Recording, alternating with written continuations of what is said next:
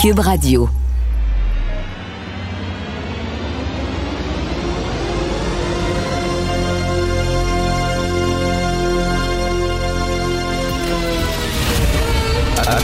Attention, cette émission est laissée à la discrétion de l'auditeur. Les propos et les opinions tenues lors des deux prochaines heures peuvent choquer. Peuvent choquer. Oreilles sensibles s'abstenir. Richard Martineau. Martino. Un animateur pas comme les autres. Richard Martineau. Cube Radio. Bonjour, bon mercredi, merci d'écouter Cube Radio. Vous le savez, on est euh, dans le coin euh, du parc Émilie Gamelin, les studios de Cube Radio. Je sais pas ce qu'il y a dans ce coin-ci. Il y a des travaux tout le temps, mais tout le temps, tout le temps, tout le temps. C'est quoi, quatre ans qu'on est ici, cinq ans, je sais pas. Il y a tout le temps des travaux. Je sais pas ce qu'ils font. Ils sont en train de forer du pétrole. Ils sont en train de chercher pour le trésor de Racam-le-Rouge. J'ai aucune idée. Mais c'est comme ça, Montréal. C'est décourageant. Il y a des travaux partout, des chantiers, des détours, des trous. C'est une ville qui est pauvre, c'est une ville qui est sale, c'est une ville qui est déconcrissée, mais, mais, mais, on va avoir un bel anneau. Ah, ça. Ça, là, 30 mètres de diamètre, 22 tonnes, illuminé le soir pour qu'on se rappelle même pendant la nuit qu'on a payé 5 millions de dollars pour ça, là, tu. Un bel anneau, là, tu. Comme je dis dans ma chronique, c'est vrai que, bon, les œuvres d'art publiques, c'est important. Je pense à San Francisco, il y a une grosse, euh, il y a une grosse épingle à linge. Une super grosse épingle à linge géante. Puis euh, à Chicago, euh, il y a une bine dans le milieu d'un parc, le parc le plus gros de Chicago. Tu une grosse, grosse bine en acier inoxydable. C'est un genre de goutte, euh, comme une goutte de mercure géante. Et les gens se font vont se faire photographier. Euh, à côté de la bine. Je l'ai fait, je l'ai fait, je l'avoue, avec ma blonde, avec notre fils. Mais sauf que la bine de Chicago, qui a dû coûter très cher aussi. Mais tu peux rentrer dans la bine. Tu rentres en dessous de la bine, puis là, tu as un gros miroir déformant, puis ta face est déformée par la bine, puis il y, a les, euh, il y a les buildings qui se reflètent dans la bine et le soleil. C'est très beau, c'est super, puis c'est photogénique, mais un cercle. Ils disent les gens, là, les, vraiment Michel, Michel euh, Leblanc, de la Chambre de commerce du Montréal métropolitain. Il dit les gens vont se rendre au centre-ville juste pour ça. Juste pour voir le cercle. Ça va être comme notre rocher percé, tu comprends-tu? Selon les autres, il y a des gens qui vont traverser. D'ailleurs, faut-il être capable de traverser la ville, ce qui est une autre chose, avec tous les travaux qu'il y a? Mais ils pensent vraiment qu'il y a des touristes qui vont dire Hey, tu fais ça à Montréal, il y a un anneau on va aller voir ça, on va aller se faire photographier à côté de l'anneau. C'est parce qu'il y a entre 5 millions de dollars. Je sais pas. La, devise du Québec, c'est pas je me souviens, c'est vous êtes plus riche que vous le croyez. C'est la devise de la Banque Scotia. Hein? C'est quoi, 261 millions de dollars qu'on va payer pour aider les gens à aller aux îles de la Madeleine en avion? 5 millions de dollars pour un anneau en acier inoxydable. D'argent, on en chie littéralement, on fait pousser l'argent dans les arbres. Alors, on a besoin, on n'a pas besoin d'argent, ça a l'air que... Bon. C'est pas parce qu'on rit que c'est drôle. Climat de travail toxique chez SOS Violence Conjugale. Un organisme qui lutte contre la violence aux prises avec la violence. Ça, c'est comme si on trouvait le directeur de la maison Jean Lapointe sous comme une botte je pense une directrice d'ailleurs de la maison Jean Lapointe qui boirait sur l'ouvrage, tiens. Écoute, il me semble que s'il y a un endroit où tu dois être convaincu, tu dois être sûr que cet endroit-là est, sécuritaire, il n'y a pas de violence, c'est pas toxique, c'est bien un organisme qui lutte contre la violence conjugale. C'est quand même, donc, c'est à lire du bureau d'enquête aujourd'hui dans le journal de Montréal. Je suis allé voir hier Mariana Mazza, c'était la première de son spectacle. Je crois que c'était son deuxième spectacle solo. Et euh, très, très, très vulgaire, mais c'est comme ça qu'elle est, Mariana. T'apprends, tu tu l'aimes ou tu l'aimes pas. Dès le début, c'est une joke de marde, excusez-moi, et c'est le même tout le long, pendant deux heures. Des vulves, des pets, des anus, puis tout ça. C'est comme ça tout le long. Euh, mais à un moment donné, Mariana Mazza a dit, euh, dit quelque chose qui est intéressant. Elle dit, moi, je suis rendu à l'âge, je dis, pendant très longtemps, j'ai essayé de me faire aimer de gens qui m'aimaient pas. J'allais, par exemple, faire des chroniques à Salut Bonjour le matin, puis j'allais à C'est quoi faire des chroniques, puis tout ça, puis essayer de rejoindre des gens qui peut-être ne m'aimaient pas, peut-être me connaissaient pas. Ben, dit là, maintenant, j'ai fini avec ça. Maintenant, je, je, je focus, je me concentre sur les gens qui m'aiment et j'oublie les gens qui m'aiment pas. Elle dit avant, quand je faisais un spectacle, il y avait une chaise vide, je ne pensais qu'à la chaise vide tout le long du spectacle. Et maintenant, je pense surtout aux gens qui se sont déplacés, qui sont venus me voir et qui m'aiment beaucoup. Je trouvais que c'était une belle leçon de vie, mais c'est très vulgaire et c'est drôle. Coup sur coup, je suis allé voir quoi, Cathy Gauthier il y a même pas un mois, peut-être deux semaines. Et même chose, deux filles hyper vulgaires et deux filles qui disent qu'elles n'aiment pas le sexe. Cathy Gauthier, c'est ça. Elle dit Moi, je baisse plus, je veux plus rien savoir. Mon, mon chum est super frustré. Euh, et, c'est ce qu'elle dit. Puis elle dit que c'est vrai, là. comme ça, ça ne l'intéresse plus. Et Marianne m'a dit C'est la même chose. C'est la même affaire. Elle dit, moi, j'étais ça, là. Je, elle dit, je suis pas attiré par les filles, mais je pense que je vais devenir euh, lesbienne parce que vraiment, le sexe avec mon chum, je sais pas. C'est comme, ça fait quoi? On n'arrête pas de dire que l'homme québécois est toxique, violent, méchant, etc. Vous savez, vous avez lu certainement Denise Bombardier qui prenait la défense de l'homme québécois. Elle dit non, non, non, on a vu au décès de Guy Lafleur, l'homme québécois est, un homme tendre, est un homme qui est émouvant, est un homme qui est capable d'exprimer ses émotions, euh, etc. Mais bon, c'est vrai que l'homme québécois a mauvaise presse. Et là, ça a l'air qu'en plus d'être toxique, méchant, violent, etc., on a des mauvais baisers. Alors, c'est ce que Cathy Gauthier dit, c'est ce que Mariana Mazza dit. Écoutez, je sais pas exactement c'est quoi. On a des mauvais baisers. C'est peut-être pour ça que les Québécoises vont dans le sud, tiens, pour euh, s'envoyer en l'air pendant l'hiver. Je sais pas, là. C'est une autre tare à rajouter à la longue liste de défauts qu'ont les hommes québécois. Je dis ça en riant, c'était très le fun, c'était très rigolo. Elle a vraiment une présence sur scène absolument incroyable. Euh, vraiment, c'est une grande professionnelle. Mais je vous le dis, là, la même chose avec Cathy Gauthier. C'est très vulgaire, mais bon, c'est comme ça qu'on les aime ou qu'on ne les aime pas. Je veux attirer votre attention sur un texte, un grand texte dans le Devoir aujourd'hui, page A8. La guerre d'indépendance du chef Pontiac. C'est Jean-François Nadeau. J'aime bien Jean-François Nadeau lorsqu'il parle d'histoire. Hein, c'est un historien. Lorsqu'il nous rappelle des pans d'histoire euh, du Québec. Et je trouve ça très important. Le chef Pontiac, non, sa mère l'a pas appelé comme ça parce qu'elle aimait les automobiles. C'est pas vrai. Son frère s'appelle pas Chrysler, non. Alors, le chef Pontiac, on sait, lorsque les Britanniques ont conquis euh, le Canada, euh, le chef Pontiac est parti en guerre contre l'armée britannique et euh, lui, il, il était très près des Français. Et là, je vous lis un extrait du texte de Jean-François Nadeau parce que c'est important, c'est important, je vais vous le dire. Pontiac, de son côté, entretient à dessein le mirage d'une reconquête du pays par la France. Ce n'est pas pour me venger seulement que je fais la guerre aux Anglais, aux Anglais a-t-il dit, c'est pour vous, mes frères, comme pour nous, dit-il aux Canadiens. Les Canadiens, c'était les francophones. C'était les Canadiens français. C'était euh, qui sont devenus après ça les Québécois. Il dit je suis français et je veux mourir français. C'est un chef autochtone. Et là là, les petits woke, les militants woke unilingues anglophones de McGill et de Concordia qui manifestent en disant que les Québécois sont méchants envers, les Premières Nations, puis on est colonialistes, etc. Si vous connaissez fort bien votre histoire du Québec et du Canada, les Québécois, les Canadiens français, ceux qu'on appelait à l'époque les Canadiens, donc les, les colons français qui étaient ici, c'était parmi les Canadiens les gens les plus près des Autochtones. Et Pontiac en est la preuve. Lui, il se disait français. Je suis français, je veux mourir français. Pourquoi? Parce qu'il sentait justement que les Français étaient peut-être de tous les Canadiens ceux qui respectaient le plus les Autochtones. On n'était pas parfait. Mais de là à dire, quand tu entends certains commentateurs ou certains citoyens canadiens anglais qui nous disent ça n'a pas de bon sens, les Québécois, regardez comment ils sont épouvantables, la façon dont ils ont traité les Autochtones. Non, non, non. Lisez Jean-François Nadeau aujourd'hui sur la guerre d'indépendance du chef Pontiac. Tiens, on va peut-être en parler avec un autre historien amateur un peu plus tard, euh, Gilles Proux. Et quelque chose me dit, là, je m'en vais à la rencontre, euh, Jean-François Lisée, Thomas Molker, quelque chose me dit qu'on va parler du deuxième parti provincial à défendre les intérêts des anglophones.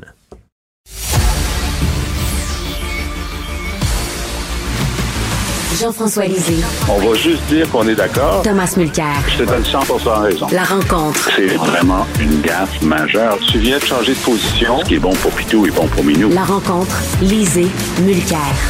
Alors, Thomas, un deuxième parti Ben qui a oui. vu le jour pour défendre le- Ben les oui. droits des anglophones. Qu'est-ce que, c'est pas assez.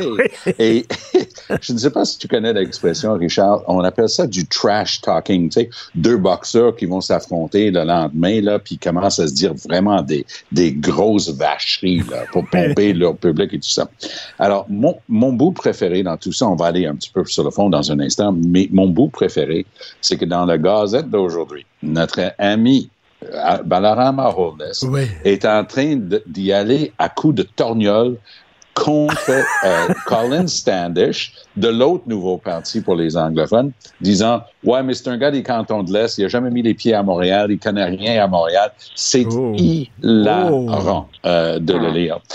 Un petit peu plus sur le fond maintenant, parce que c'était intéressant, parce que Standish euh, se décrivait autrefois, je l'ai déjà vu décrit comme euh, avocat constitutionnaliste, alors qu'à l'époque, je pense qu'il étudiait encore. C'est toute une prouesse. Mais ce que j'ai trouvé vraiment intéressant, c'est que le- dans leur proposition, ils sont en train de dire c'est un droit absolu pour tout le monde au Québec, peu importe leur langue maternelle, d'aller à l'école anglaise. Bon, c'est intéressant, c'est gutsy, on peut en débattre.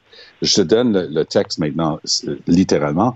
Every Quebec resident, regardless of mother tongue, has the inalienable right to educational choice from daycare to cégep and university studies. Donc, ça, ce, ce il y avait eu, à l'époque un mouvement Freedom of Choice Movement, euh, la liberté de choix. Donc ça, ça date d'il y a une autre génération.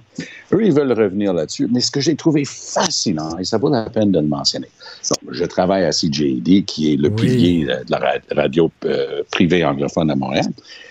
Alors, hier, un de mes collègues, euh, il Elias Makos, pour le nommer, interview euh, après cette sortie-là. Il interview M. Standish. Euh, Il dit, franchement, tu vas loin avec ce- cette histoire de l'école. Là, à deux reprises, c'est entre 8 et 10 minutes de l'entrevue si les gens veulent l'écouter, parce que je l'ai écouté puis je l'ai enregistré et j'en revenais pas. Il dit, well, what's wrong with letting French kids learn a little bit of English? Qu'est-ce qu'il y a de mal à permettre aux enfants hein, francophones d'apprendre un petit peu d'anglais? Ou non, ils apprennent déjà un petit peu d'anglais, et un petit peu de mandarin, puis un petit peu de- d'espagnol selon la commission scolaire et l'endroit. Mais Douzio, c'est pas ça qui est écrit dans votre papier. Alors, ça, c'est le gars qui, qui donne des grosses leçons de morale aux autres gens en politique. Disant, ah, vous n'êtes pas correct, vous dites une chose, vous faites le contraire. Mais là, pour se bomber le torse avec sa propre gang, ils y vont à- avec une charge à fond de train. Freedom of choice. Puis dès qu'ils sont devant un micro puis ils doivent nuancer, tout d'un coup, ils sont en train de temporiser, de complètement changer leur tune. Moi, j'ai trouvé ça révélateur. Jean-François, est-ce que ça va grignoter des votes au Parti libéral du Québec, ça? Ben, c'est certain, parce que, bon, euh, Bellarama Holness, à l'élection municipale, où il y avait, disons, un, un- un- libéral euh, disponible qui était euh, Denis Coderre, a eu 7 du vote sur l'ensemble euh, de la ville de Montréal, mais à peu près 15 du vote dans euh, l'électorat anglophone. Alors, 15 du vote, ça ne changera pas grand-chose euh, dans les victoires à la soviétique que les libéraux ont dans Saint-Laurent ou dans Westmount, mais dans les lieux où euh, il y a euh, le vote anglophone est un vote d'appoint qui permet de faire passer les libéraux comme euh, dans Verdun ou comme dans Saint-Henri-Sainte-Anne ou comme à Laval, ça peut faire une différence. Moi, je pense d'ailleurs Voilà. que euh, Madame, Madame Anglade est en péril dans Saint-Henri-Sainte-Anne. C'est pas, ça se peut qu'il fasse, qu'il fasse, qu'il gagne aucun comté, mais qu'il fasse des libéraux, par exemple, dans Saint-Henri-Sainte-Anne, il ferait passer QS devant, euh, devant Mme Anglade. Alors- on, peut penser aussi à Laval, parce qu'il y a Chris Oui. Skeet, qui est le seul anglophone du caucus de M. Legault, qui a gagné dans Fabreville la dernière fois. Puis, juste à côté de Chamonix, il va être sûr. Mais il y a plusieurs autres comtés à Laval. Puis, pour moi, ça, c'est l'endroit que je vais surveiller le soir des élections le plus. Voir si, justement, un 8, un 10 pour l'un ou l'autre ou les deux de ces partis-là va pas faire passer, en l'occurrence, ce serait pas Québec solidaire, ça serait la CAQ. Ça, ça va être très intéressant de suivre parce que je suis d'accord avec Jean-François. Ils gagneront pas de siège, là. On n'est pas à l'époque du Equality Party qui a gagné quatre sièges, mais dans un contexte très spécifique il y a quelques décennies. En, en tout cas, euh, lorsqu'il s'est présenté au municipal, Balarama Holness a fini, Holness a fini par euh, s'associer à l'autre parti. Je ne sais pas s'il va y avoir aussi une fusion entre une, ces deux une nouveaux catastrophe. partis. Ben, en, en fait, pour, pour finir l'histoire, la semaine dernière, quand Holness a annoncé, l'autre gang a commencé à lui dire des bêtises, disant Oui, il essaie de nous schnipper, il connaissait notre date d'annonce, il veut nous prendre d'avance. ben oui, c'est de la politique, puis il montre qu'il com- qu'il comprend au moins ça. Mais- Mais Hol- Holness ne, ne peut pas gagner de siège. Mais il est un gars avec un- une opinion de lui-même qui est Ah oui, assez qui est très robuste. Merci. Oui. Et Ouais, euh, et- je jouais pour les Alouettes. Oui, Jean-François. Oui, oui, mais t'as as raison, Tom. Et puis, il y a eu un papier sur lui dans, c'était quoi, dans le New York Times qui disait que c'était le Barack Obama canadien. Je pense qu'il en est, il en est jamais revenu. Il en est jamais revenu. Ben, en fait, tu Mais- as tellement raison, Jean-François, parce que dans ma première conversation avec lui, dans les deux premières minutes, il m'a mentionné qu'on le comparait à Barack Obama. Donc, Ah, c'est collé, là. C'est resté. Euh.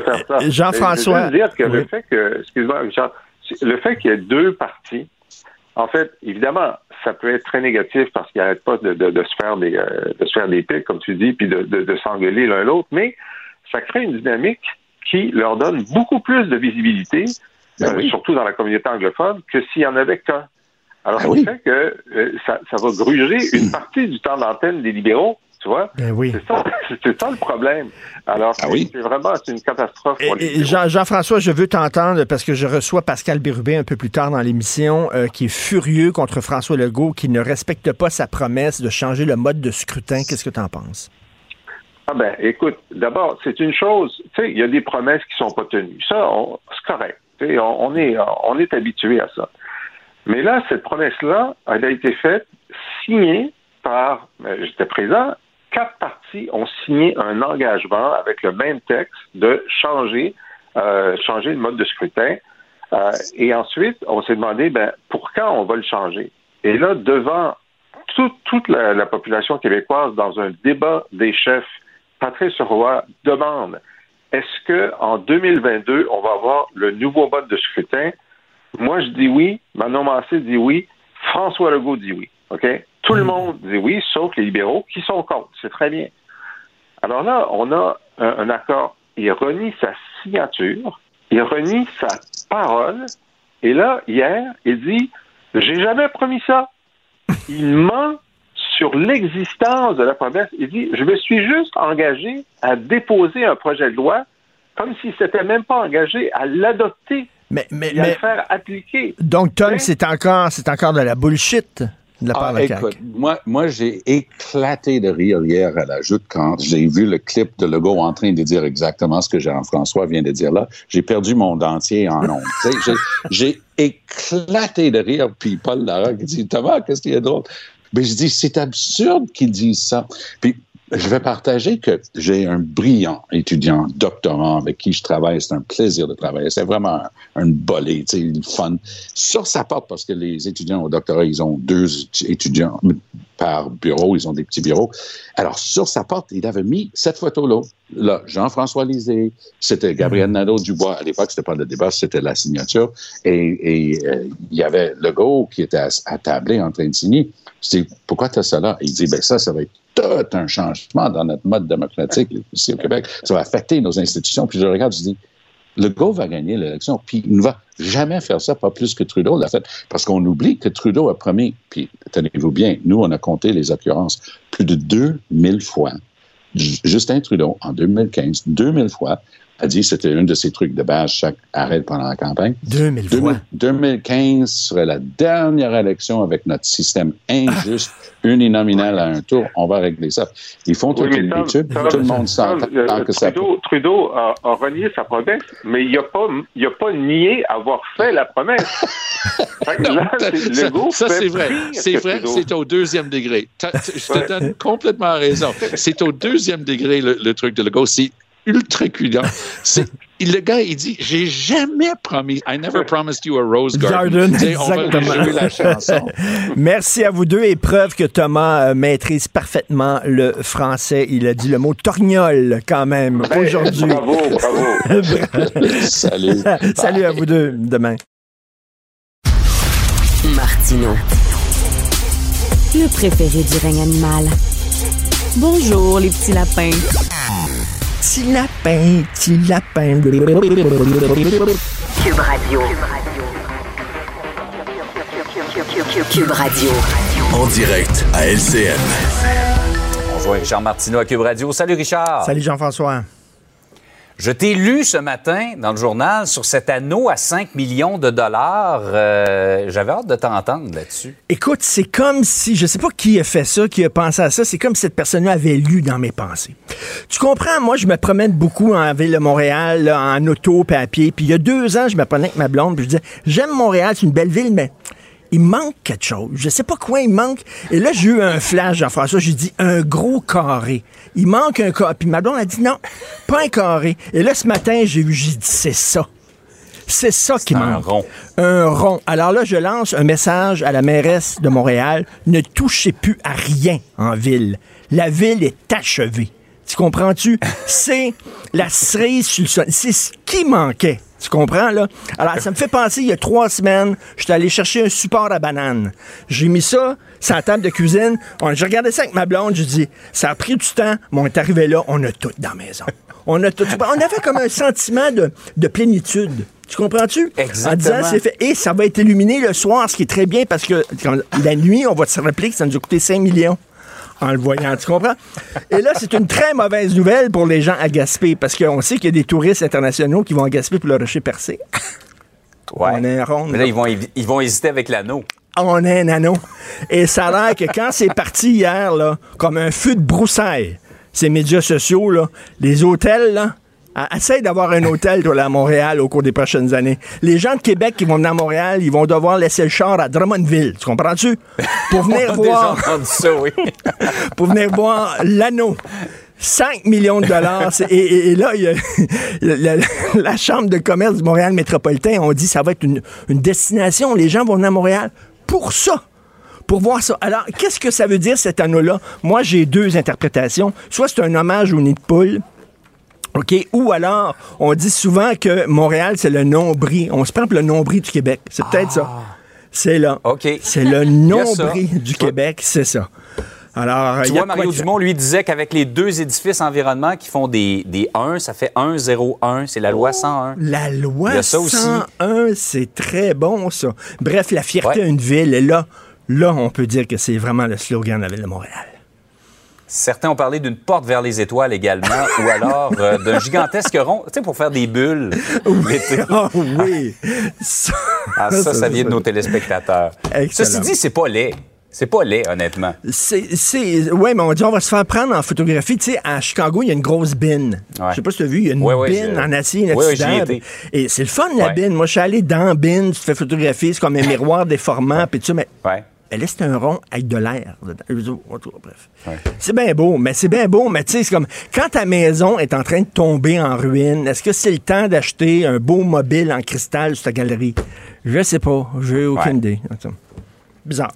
On entre maintenant dans le segment émotion de ta chronique, Richard, parce que un deuxième parti provincial, et je sais que tu deviens extrêmement émotif quand on aborde ça, il y a un deuxième parti provincial qui va défendre les droits anglophones. Et je suis content.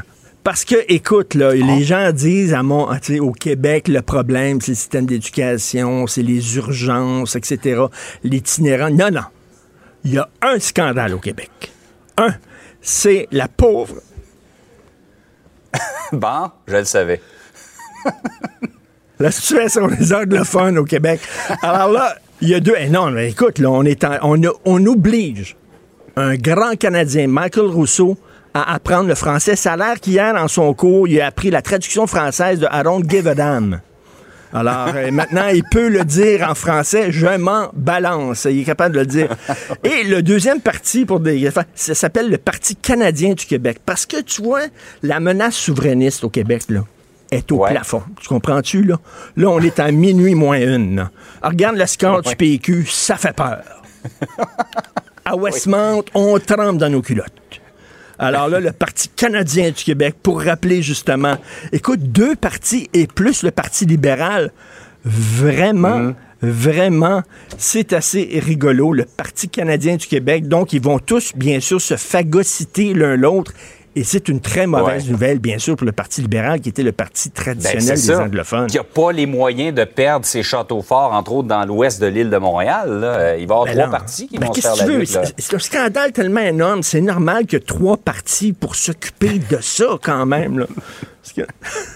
Et en terminant, ah. en terminant, tu sais que j'ai un cadeau pour toi et pour les auditeurs de, de Québec Matin. Tu sais que c'est une émission qui est parfaite. Il manque rien à cette émission-là. Je suis très fier d'y participer. Il manque une petite affaire. Je vais te le montrer. c'est ça. Ouais. Un anneau. un bel anneau. Hein? Il me semble que ça serait beau. Au-dessus de toi, là. Hein? C'est génial. Magnifique. 5 piastres, ça a coûté ça. Avec la musique en plus, quelle, quelle belle finale. Vraiment, on ne pouvait pas terminer mieux. Merci. Salut Richard. Bonne journée. Martino. Pour l'instant, nos avocats nous disent que tout est beau. Alors, je rigole souvent en disant que les jeunes ont tellement maintenant l'embarras du choix lorsque vient le temps de se trouver un emploi, de se chercher un emploi, qu'au lieu de voir l'employeur et leur dire qu'est-ce que je peux faire pour vous, ils leur disent que c'est que toi, tu peux faire pour moi? Alors, euh, mais c'est presque ça. Là. Écoutez, il y a un organisme PME Montréal Centreste qui a eu une brillante idée pour contrer la pénurie de main-d'œuvre. Ils ont comme organisé un, genre de séance de speed dating. Vous savez, c'est quoi, là, hein? les gars? Euh, bon, tu as cinq minutes pour vendre tes qualités à une fille, puis après ça, bon, tu vas voir une autre fille et tout ça. Et, mais là, c'est l'inverse. C'est pas, c'est pas donc. Euh, les, les, les, gens qui veulent avoir un emploi qui se vendent à l'employeur, qui ont cinq minutes pour vendre leur qualité, leurs compétences, leur expertise à l'employeur, c'est l'inverse. C'est l'employeur qui doit se vendre aux travailleurs. Je trouve ça brillant. On va parler avec euh, Mme Carole Lafont, qui est conseillère aux entreprises et acquisition de talents à PME Montréal Centriste. Bonjour, Mme Lafont. Bonjour, merci beaucoup de nous donner un petit peu de temps ce matin. Ah non, ben merci, c'est une, c'est une super idée. Ben, premièrement, euh, ceux qui ne connaissent pas votre organisme PME Montréal Centriste, c'est quoi? Alors PME Montréal Centreste, donc c'est un organisme de développement économique, donc euh, qui est financé en partie par la ville de Montréal et moi, je travaille directement dans un service de placement en emploi. Euh, donc, pour ce projet euh, particulièrement euh, de, marque employeur, on a eu vraiment un financement directement de Service Québec Entreprise. OK. Et vous avez pris la chose à l'inverse, là, parce qu'habituellement, il y a des salons de l'emploi où les gens qui se cherchent un emploi vont aux différents kiosques qui essaient de vendre leur expertise. Et vous, c'est le contraire. Ce sont les, les, entreprises qui doivent se vendre auprès des futurs travailleurs. Est-ce est que ça existe euh, ailleurs, ça, ce genre de rencontre-là? En fait, ça fait longtemps qu'on travaille, nous, donc, sur tout ce qui est volet emploi, placement en emploi. On est vraiment des agents de lien entre les candidats et les employeurs. Puis donc, euh, quand vous parliez tout à l'heure des entrevues éclairs, ce genre de choses, on a beaucoup fait ça.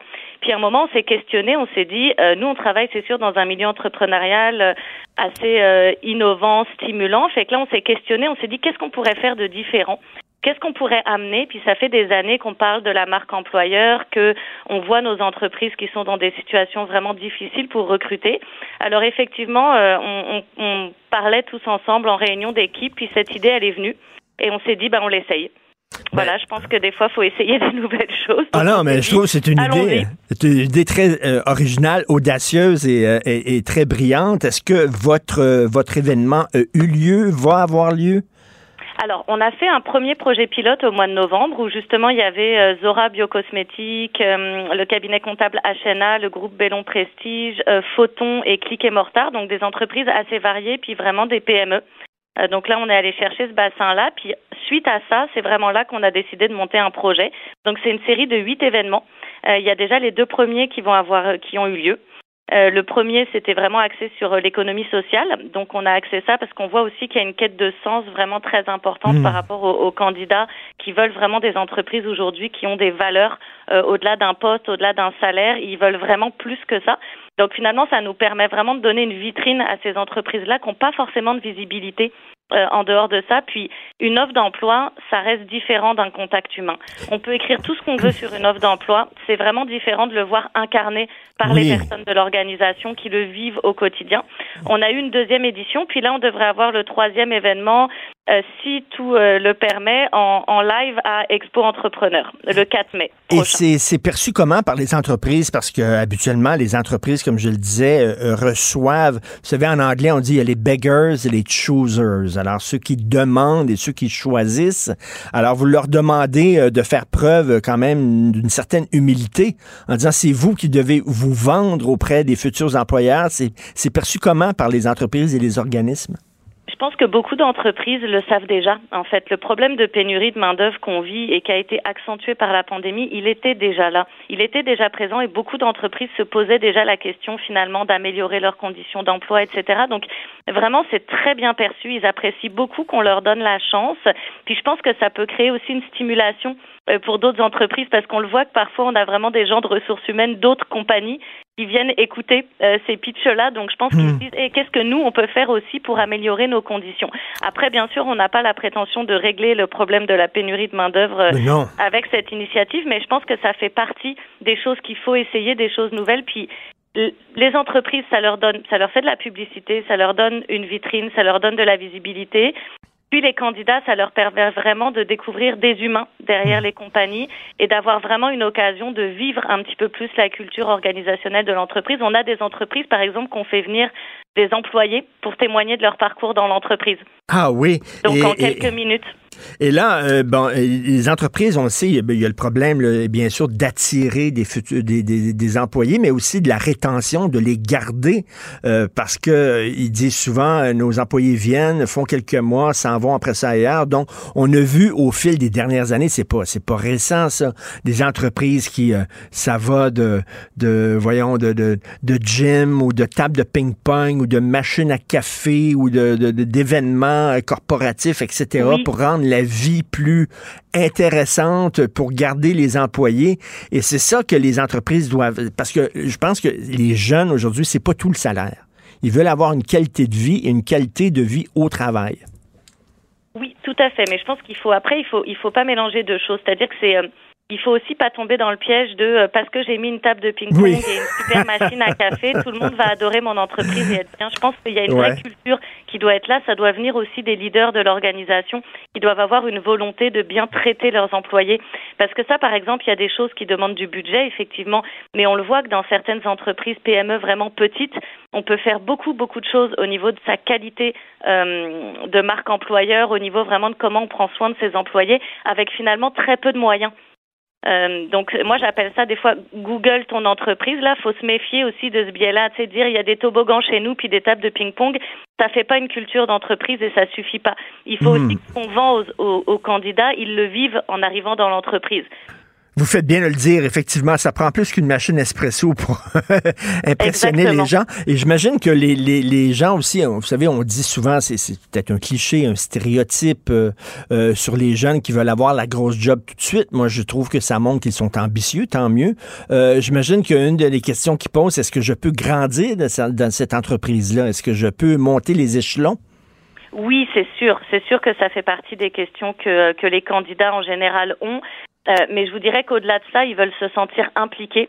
Euh, ils veulent éventuellement des emplois où on leur fait confiance, où ils vont être multitâches. C'est pas hmm. tant la notion de pouvoir, de euh, d'avoir des postes de gestion ou de supervision. C'est plus la notion de finalement quelle va être ma contribution et qu'est-ce qu'on va me laisser faire. Est-ce que je vais hmm. avoir une gestion ouverte qui va me laisser l'opportunité de faire beaucoup de choses, ou est-ce que je vais juste être cantonné à une petite tâche puis ce sera ça mon travail? Ça, ça plaît de hmm. moins en moins. C'est sûr qu'ils veulent euh, être multitâches, avoir affaire à des choses différentes. Puis comme je vous dis, avoir le sentiment que l'entreprise pour laquelle ils travaillent ils veulent avoir le on veut avoir le sentiment souvent qu'on met qu'on fait quelque chose pour euh, pour la planète, pour le monde, qu'on est utile en fait. C'est ça, les valeurs et, tout ça. Donc euh, moi je trouve que c'est une initiative absolument formidable. Quand j'ai lu ça, je crois que c'est dans le Devoir qu'il y a eu un texte euh, qui a été publié oui, il y a eu sur plusieurs articles effectivement. On est super content de voir que, que l'initiative plaît parce que c'est vraiment quelque chose, c'est vraiment une idée qu'on a eue. C'est sûr qu'on voit souvent les pitchs de vente euh, et nous, depuis le temps qu'on travaille sur la marque employeur, on s'est dit, bah, finalement, pourquoi pas un pitch de marque employeur? Euh, Et puis, je pense que c'est ça, on, on promeut pas les postes, mais vraiment l'organisation. Après, c'est sûr que l'objectif final, c'est quand même de pouvoir mettre en relation des candidats et des, et des, euh, et des employeurs. Tout ça dans un côté humain. Je pense que pour nous, en tout cas, la, la valeur essentielle, c'est ça, c'est on remplace pas encore les processus de recrutement, qu'on le veuille ou non, il faut des humains. Donc euh, Ben. c'est d'humain à humain un moment que ça se passe. Et nous, c'est toujours qu'on essaye de faire dans nos initiatives, c'est que les gens aient des occasions de rencontres réelles, en fait. Ben Alors oui, effectivement, tout à fait. en ce moment, virtuel, mais on, on fait ce qu'on peut pour que ça devienne présentiel à un moment donné. Non, mais bravo, parce que le- le- le- la pénurie de main-d'œuvre, c'est vraiment un grand problème. Et je trouve qu'il faut justement euh, avoir des idées qui sortent un peu de l'enveloppe pour prendre cet anglicisme-là, pour utiliser cet anglicisme-là, faire preuve d'initiative, d'originalité. Donc, bravo à votre équipe, euh, Madame Carole Lafont. Bonne journée. Ah, bah, c'est super gentil. Merci beaucoup. Bonne journée à vous. Merci à Carole Lafont, qui est conseillère aux entreprises et acquisition de talents à PME Montréal Centresse. Demandez-moi pas qu'est-ce que je peux faire pour vous, mais qu'est-ce que toi, tu peux faire pour moi? Vous écoutez Martino. Tout ce que vous venez d'entendre est déjà disponible en balado sur l'application ou en ligne au cube.radio. le, le commentaire de Félix Séguin, un journaliste d'enquête pas comme les autres.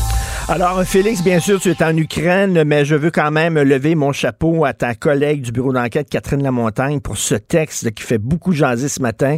Un climat de travail toxique à SOS, violence conjugale.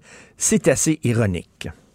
Je la salue également. J'ai lu ce texte même de Kiev et bravo. C'est une journaliste formidable et surtout avec un sujet qui est plus qu'incontournable quand euh, des événements d'intimidation, d'harcèlement et de violence ont cours dans un organisme qui est censé la Oui. prévenir. Alors, toi, parlant de violence, donc 63e jour, je crois, de cette guerre. Qu'est-ce que tu as vu sur le terrain, Félix? Écoutez, d'abord, euh, j'ai, j'ai euh, la journée a commencé très tôt ici à Kiev, la capitale, avec une visite de certains monuments qui ont été érigés euh, pendant l'époque soviétique, dont le fameux monument à la gloire des travailleurs russo-ukrainiens, si je peux te le décrire, il est sous une énorme arche, l'arche qui symbolise la paix entre les nations, et euh, deux travailleurs viennent debout sur ce monument-là en unissant leurs mains.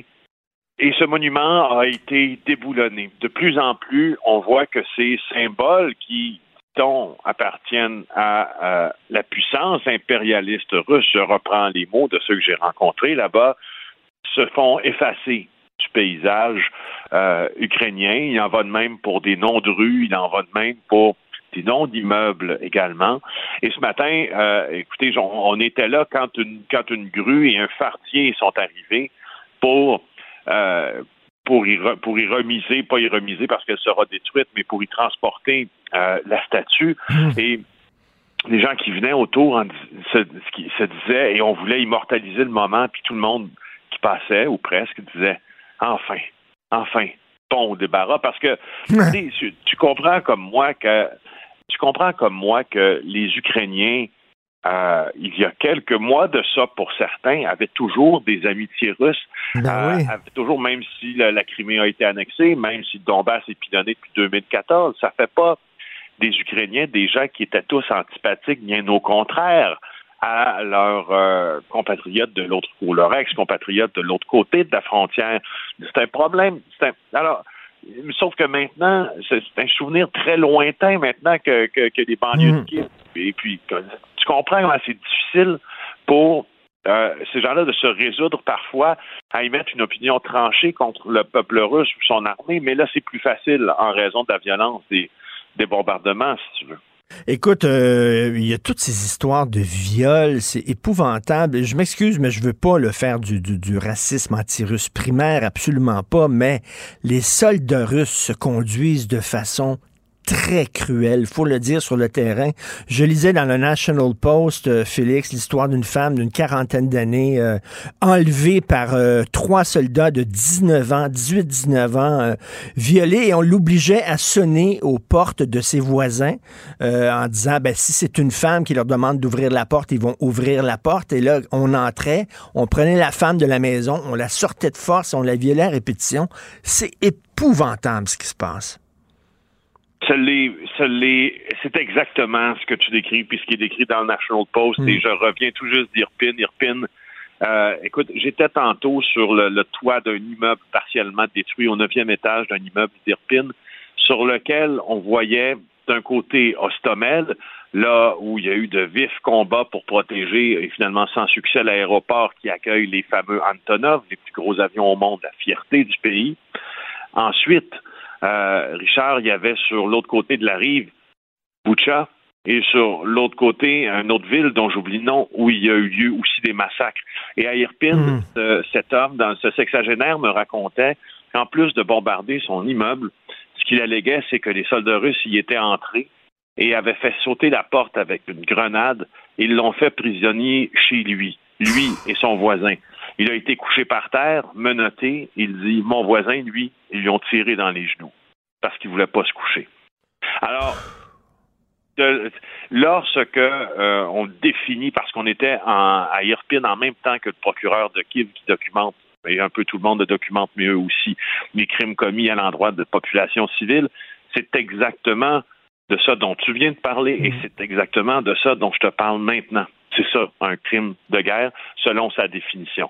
Maintenant, faut-il amasser les preuves? On sait bien que, bon, bien sûr, une guerre, c'est violent, euh, mais là, il y a une cruauté, il y a une barbarie qui est particulière et on se demande qu'est-ce qui se passe dans la tête d'un jeune russe de 19 ans pour, euh, pour péter les plombs comme ça. Et comme tu dis, là, il y a peut-être des Ukrainiens qui avaient, oui, des amis russes, mais là, maintenant, écoute, c'est terminé, là. Oui, et sais-tu quoi? Les plus polis d'entre eux te diront euh, que Dieu les jugera. Les plus euh, les plus tranchés d'entre eux te diront, comme une femme m'a dit hier, qu'elle voulait en voir elle aussi mourir. A raison. Tu sais, moi, je- sais-tu quoi? Je, je, je prends la mesure euh, je prends la mesure de la guerre quand j'entends des propos comme ça. Mm. Parce que moi, il y a, il y a- puis je ne veux pas ramener ça à ce que à mon propre système de valeurs, mais je suis persuadé que c'est une notion assez universelle. Moi, j'ai de la difficulté comme être humain à souhaiter la mort de quelqu'un, même euh, si cette personne-là a fait des actes répréhensibles dans sa vie, et même si cette personne-là est, exemple, un soldat qui est embrigadé euh, par une armée étrangère. Quand tu décides de passer outre le fait de, ton système qui est créé de telle manière et de souhaiter la mort de quelqu'un, je crois qu'on est, on est ailleurs. Et là, tu Pas- vois l'engrenage de violence, là, l'engrenage de violence, la spirale de violence, et tu dis comment ça va se terminer tout ça. Euh, c'est c'est pas vrai que même si la guerre se termine, il va, il va rester des blessures, euh, euh, écoute, qui vont prendre énormément de temps à se cicatriser. Euh, Est-ce que, euh, bon, on a vu que les Américains semblent vouloir armer euh, euh, euh, les Ukrainiens. Euh, ils ont parlé à leurs alliés là, de- de- d'envoyer des armes, de l'argent et tout ça. Ça bouge un peu. Est-ce que, je sais pas, et- mais d'un autre côté, on parle peut-être de que ça s'enflamme et que ça devienne une troisième guerre mondiale. Comment se sentent les Ukrainiens que tu as rencontrés? Assez mal, assez mal en raison de ces dernières déclarations parce que euh, euh, tu vois, lorsqu'on lorsqu'on se place de l'extérieur, puis on entend les Américains dire après cette réunion sur euh, la base euh, de Ramstein en Allemagne, c'est à ça que tu réfères quand tu parles d'annonce des Américains qui vont envoyer plus d'armes, mais plus de chars blindés ou ici une cinquantaine de chars Jaguar. Euh, les Canadiens, eux, en enverront huit. Euh, et tu vois, lorsqu'on est à Kiev, à Kiev ce matin, on a senti tout de suite des mouvements supplémentaires des forces militaires en banlieue. Écoutez, le véhicule devait contourner des, notre véhicule là, devait contourner des mines pour circuler à certains endroits Oh. aujourd'hui parce que il semble y avoir une hausse de la vigilance et de l'attention. Alors, vu de l'extérieur, c'est une bonne chose d'armer l'Ukraine, bien sûr, parce que même euh, que le secrétaire euh, d'État américain Anthony Blinken, lui, a d'être convaincu de la victoire ukrainienne, que la victoire, que les Ukrainiens étaient capables de triompher s'ils avaient les armes, mais plus il y aura d'armes, euh, la population civile se dit, c'est que plus euh, elle sera prise entre les armes, et puis susceptible d'être encore une fois massacré, tu vois. Et, Félix, pratico-pratique, toi, tu débarques en Ukraine, bien sûr, tu connais pas la capitale, tu sais pas où sont les zones dangereuses, les mines, etc. Tu as besoin de ce qu'on appelle un fixer, c'est-à-dire quelqu'un qui est là, qui connaît la ville et qui va t'accompagner en disant, là, tu vas pas là, là, c'est dangereux, là, on peut aller là, etc. Euh, tu fais affaire avec des fixers ukrainiens, donc. Exactement. Le nôtre euh, s'appelle Markian. C'est un jeune étudiant euh, d'une vingtaine d'années qui demeure à Lviv mais et qui étudie à Kiev. Et euh, Markian euh, nous est d'une aide extrêmement précieuse et son chauffeur, qui est nôtre aussi. Ben, effectivement, c'est très, très, très compliqué. Je vous invite à aller lire le carnet de guerre que, mmh. mmh. que l'on que l'on engraisse là, à chaque jour de, de, de, plusieurs citations puis de plusieurs histoires pour comprendre la logistique derrière une couverture euh, d'un conflit international à l'international comme euh, celui-là. Moi, au fond, euh, pour faire ce qu'on fait là, j'ai un répondant à Montréal qui est Maxime Landry.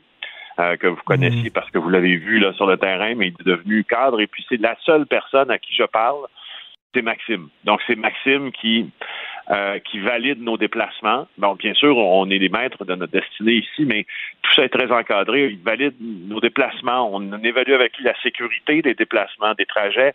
Euh, hmm. et, euh, et, je te raconte une anecdote comme ça. Quand je suis arrivé à la frontière polonaise, la compagnie aérienne a perdu mes bagages. Et j'avais mes, mes, ma veste balistique dans ces bagages-là. Et il est hors de question qu'une rédaction euh, qui se respecte là sur la planète envoie ses journalistes pas équipés hmm. dans un terrain comme dans lequel on est aujourd'hui, sur lequel on est aujourd'hui.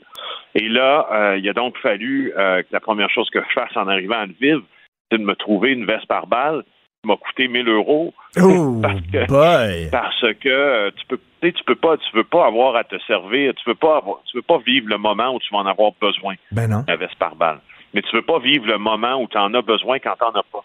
Tu comprends? C'est un peu ça, c'est un peu la logique derrière tout ça. Alors, on documente ça justement dans notre carnet de guerre. Mais t'imagines, euh, les citoyens, eux, euh, qui peuvent se faire tirer dessus, ils n'en ont pas de veste par balle, les autres, là, 1000 ben euros. Là. Et euh, toi, quand tu humes le vent comme ça, c'est pas demain la veille, ça va se terminer, là. Ben non, ben non, ben non. Je, veux dire, euh, les Russes pilonnent le Donbass depuis 2014. Euh, Penses-tu vraiment qu'un accord de paix, euh, aussi lointain soit-il, va faire en sorte que les Russes se, retireraient du Donbass comme ça si rapidement?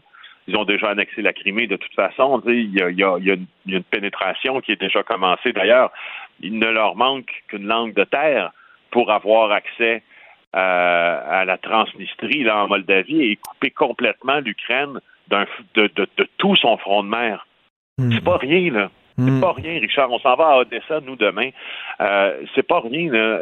Quand tu coupes un pays de son approvisionnement, euh, de ses, ses, importations et ses exportations par voie maritime, c'est un fameux, un fameux contrôle. Puis c'est ça qui est en train de se passer. Là. Écoute, donc, euh, tu vas être à Odessa. Euh, j'imagine, on va se reparler euh, vendredi et tu seras là. Les fameuses marches en l'escalier, les cinéphiles connaissent tous l'escalier du film d'Eisenstein, le QRC Potemkin, où on a tourné là, la fameuse scène du landau qui descend. C'est là, c'est à Odessa. C'est une ville, paraît-il, ah, magnifique. Oui, les, marches sur la mer. Écoute, c'est peut-être un des endroits fétiches cultes des cinéphiles du monde entier. Cela dit, une ville qui va être menacée, là. Euh, j'imagine que les gens vont être extrêmement inquiets là-bas. Sois prudent et bien sûr, on lit, allez sur le site Internet du Journal de Montréal, vous pourrez lire le carnet de guerre et on peut y trouver, j'imagine, des photos aussi, des vidéos. Euh, Félix? Merci, oui, euh, allez lire ça. Il fallait bien que je te parle d'Ukraine aujourd'hui, Richard, pour que tu m'en apprennes un peu plus sur le tracé Merci beaucoup. Merci, Merci beaucoup. Au revoir. Prends soin de toi. Confrontant, dérangeant, divertissant. Richard Martineau, il brave l'opinion publique depuis plus de trois décennies. Gilles Bonjour, mon cher Richard. Richard Martineau. petit lapin. La rencontre. Point à l'heure des cadeaux. Je serai pas là, là, à vous flatter dans le sens du poil. Point à la ligne. C'est très important, ce qu'on dit. La rencontre pro martineau Gilles, j'ai une anecdote parfaite pour vous. Elle est faite sur mesure pour vous. Alors, voilà. Euh, ma- on- reçoit un appel chez nous, c'est Poste Canada. Poste Canada. Alors, you have a package, ma'am, you have a package, qui dit à, à ma blonde. Et elle dit, est-ce que vous parlez français? No, no, you have. Elle dit, vous êtes Poste Canada et vous ne parlez pas français? Non. Donc, ma blonde écrit ça. C'est pas, c'est pas grave, là. On est pas- Il n'y a, pas eu mort d'homme. Elle écrit ça comme ça sur Facebook. Et il y a un gars qui écrit, ouais, puis, tu l'as ton colis? Il dit, c'est où la différence qui t'aurait dit, c'est où la différence qu'ils te disent merci ou qu'ils te disent thank you? C'est quoi le problème? Pourquoi tu te plains? C'est ça. On est rendu ça. bas, hein? On est rendu bas. Ça se peut pas. C'est ça. ça. se peut pas. On est désarmé. On sait plus quoi dire. On n'est pas capable d'éveiller. Et on le voit où on en est rendu. Quand tu penses, justement, et euh, là, je vais citer ta femme, un membre de la famille du député de Rosemont se fait servir en anglais à l'hôpital Maisonneuve-Rosemont. Ben oui. Dans l'Est. Ben oui. Alors, après Normand Lester à l'hôpital juif, après Sophie Durocher, Hmm. une femme que tu connais très bien à l'hôpital juif, c'est l'hôpital Maisonneuve-Rosemont Rosemont. qui nous traite en anglais. C'est normal, c'est normal, c'est la langue de l'avenir. La preuve, c'est qu'on a porté au pouvoir la coalition de l'avenir du Québec. Hein? La Ben Québec. oui. Ben Et oui. là, ce qu'on réplique, c'est que la loi 96 s'en vient. Mais euh, encore une fois, il faut peut-être rappeler la phrase de Choiseul, qui était le ministre des Affaires extérieures, quand il a dit à Bougainville qu'il était allé à Paris pour sauver le Québec, on est en 1759, on ne sauve pas les écuries pendant que la maison brûle. C'est un peu ce que nous goûtons actuellement. Et ça finit pas. Hier, là, tu m'en citais une maudite bonne. Hier, je te citais à Saint-Jérôme, Amazon, et Maison, comme disent les colons. Mais, Alors, mais, mais Gilles, le- Gilles, ça veut dire que le livreur, pour travailler à Poste Canada, n'a pas besoin de connaître les deux langues officielles. Là, il y a des gens qui vont dire, ben oui, mais il n'y a pas besoin de te parler, il fait rien que prendre le paquet puis le livrer, Ah puis oui, il y aura toujours l'échappatoire. Pour justifier la bêtise, ça, ça veut dire que t'es aplati, ça veut dire que t'es mort, t'es à demi-mort quand tu réagis avec des réactions de la sorte. Il n'est pas obligé, puis t'as eu du service, puis t'as reçu ton Mais non, c'est jamais grave, c'est jamais grave, Gilles. On s'en fout. C'est pas ce Canada, c'est jamais grave. You have a package, ma'am.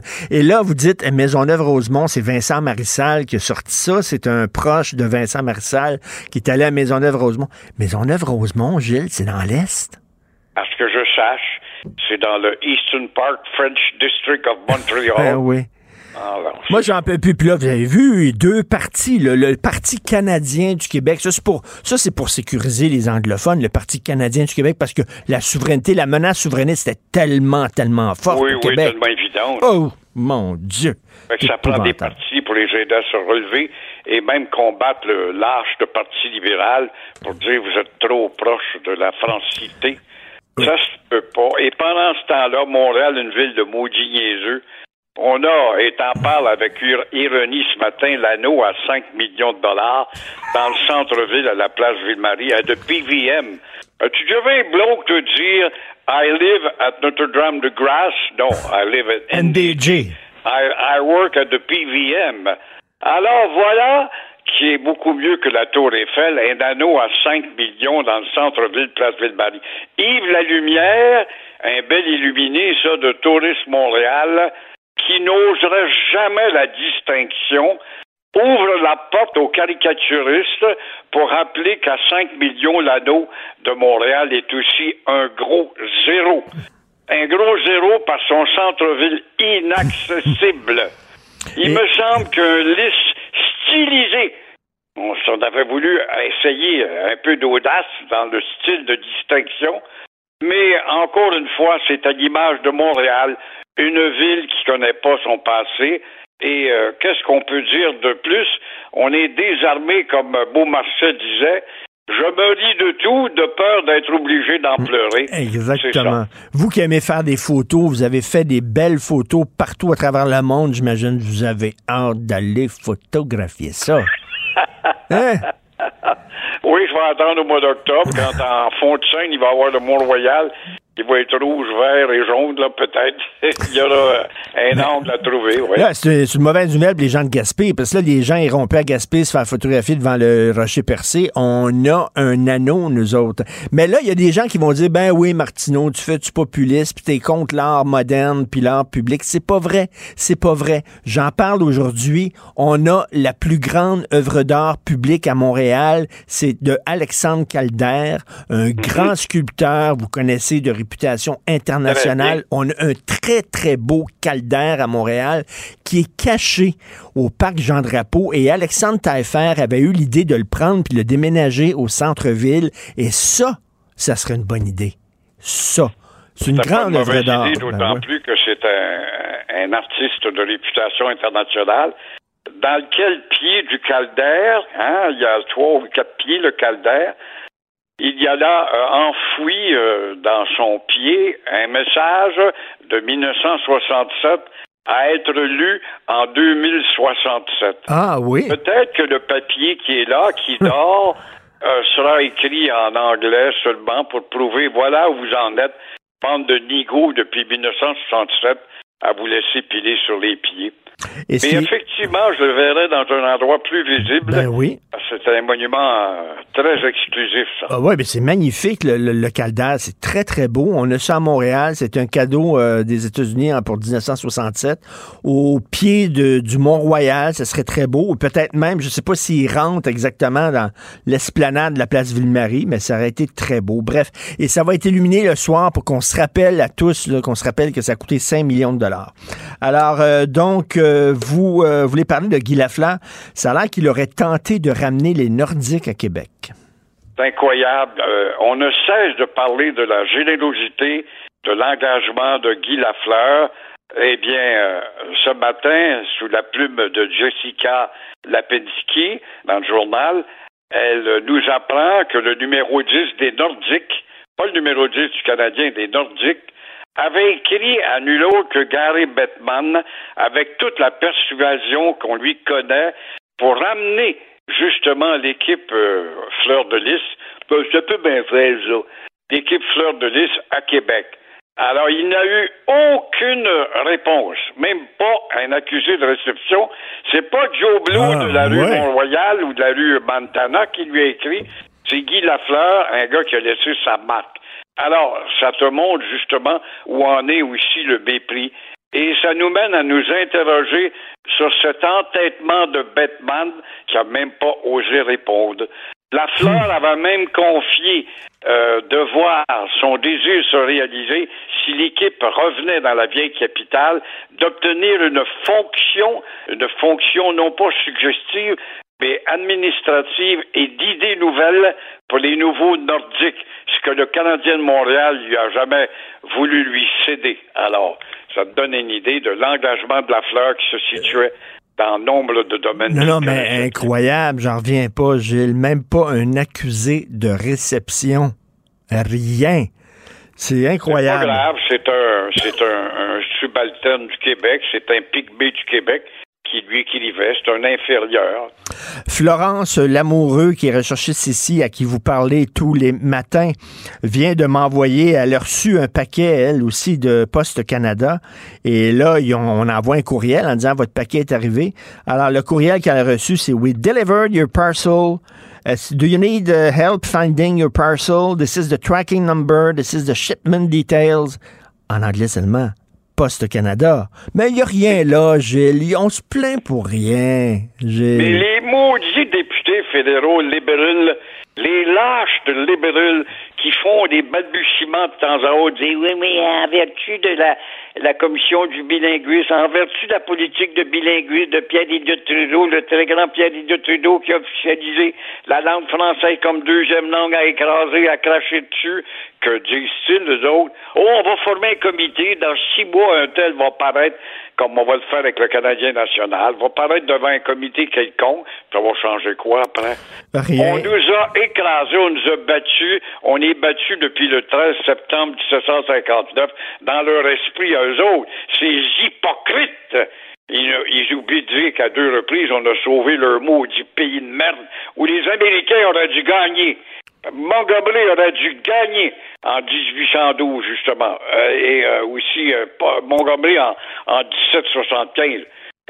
Aussi l'autre, Madison, en 1812, aurait dû gagner, nous annexer, en finir avec cette maudite population pingouin de l'âge qui a été si brave pendant 200 ans de temps et qui est devenue des non-entités, des non des nonnes, toutes Aujourd'hui, dans Le Devoir, Jean-François Nadeau nous rappelle euh, la guerre que menait le chef Pontiac contre les Britanniques. Et là, j'ai une citation de ce que dit Pontiac. Il a dit, je suis français et je veux mourir français. Et il dit, euh, ce n'est pas pour me venger seulement euh, que je fais la guerre aux Anglais, c'est pour vous, mes frères, en parlant aux Canadiens, c'est-à-dire aux francophones. Donc, les gens qui disent que les Québécois francophones étaient méchants avec les Autochtones, c'est faux. Pontiac était près des Français. Et évidemment, le gros Coder, le gros inculte à Coder, et la niaiseuse à la mairie de Montréal est allée donner un nom de rue, euh, justement de la rue Amherst, un être abject, pour souligner la part des Iroquois qui, eux autres, voulaient nous écraser parce que c'est un Iroquois qui va tuer Pontiac par la suite, à la solde des blocs, bien sûr. Pontiac qui voulait revenir au régime franco-indien parce qu'il était un ami de Montcalm. Il portait encore la veste que Montcalm lui avait donnée dix ans après la mort de Montcalm. Il voulait revenir au régime franco-indien et on nous fait croire que nous autres, on a un génocide ses mmh, épaules mmh. avec les baveux qui nous crachent dessus dans l'Ouest. C'est ça l'ignorance des gens. Puis t'es pas capable d'entrer la vérité, l'histoire, les faits dans leur tête ça, ne les intéresse pas. Alors donc, on est devenus des pygmées, des cerveaux rapetissés et des non-entités. C'est tout ce que nous sommes devenus. Parce que la seule chose qui est importante, Canadien, tu gagnais hier? Ah oui, Canadien. Puis Carrie Price, ça va-tu bien? Là? Il va avoir un bon psychiatre à New York, puis ça va être meilleur. Il va aller bien après. Il va savoir sa paye jeudi, 11 millions par année. Vous êtes voilà en... préoccupation majeure. Vous êtes en feu. Merci beaucoup, Gilles, d'être là. On se reparle demain. À demain. Bye. L'émission de Richard Martineau est aussi un balado. Écoutez au moment qui vous convient en vous rendant sur l'application ou le site cube.radio. La chronique argent. Une vision des finances pas comme les autres. C'est anodin que je pourrais bientôt mettre à ton doigt. C'est anodin. C'est anodin. C'est excellent. C'est excellent. Alors, euh, écoute, on se demandait tous que c'est qu'est-ce qui manquait à Montréal? Il me semble qu'il manquait quelque chose. Bon, on l'a trouvé, Christy. Un anneau. Richard, euh, la, chanson de Georges Guittari termine en disant Cet anneau d'or enchaînera nos cœurs d'une joie vagabonde et tu seras pour moi encore plus belle.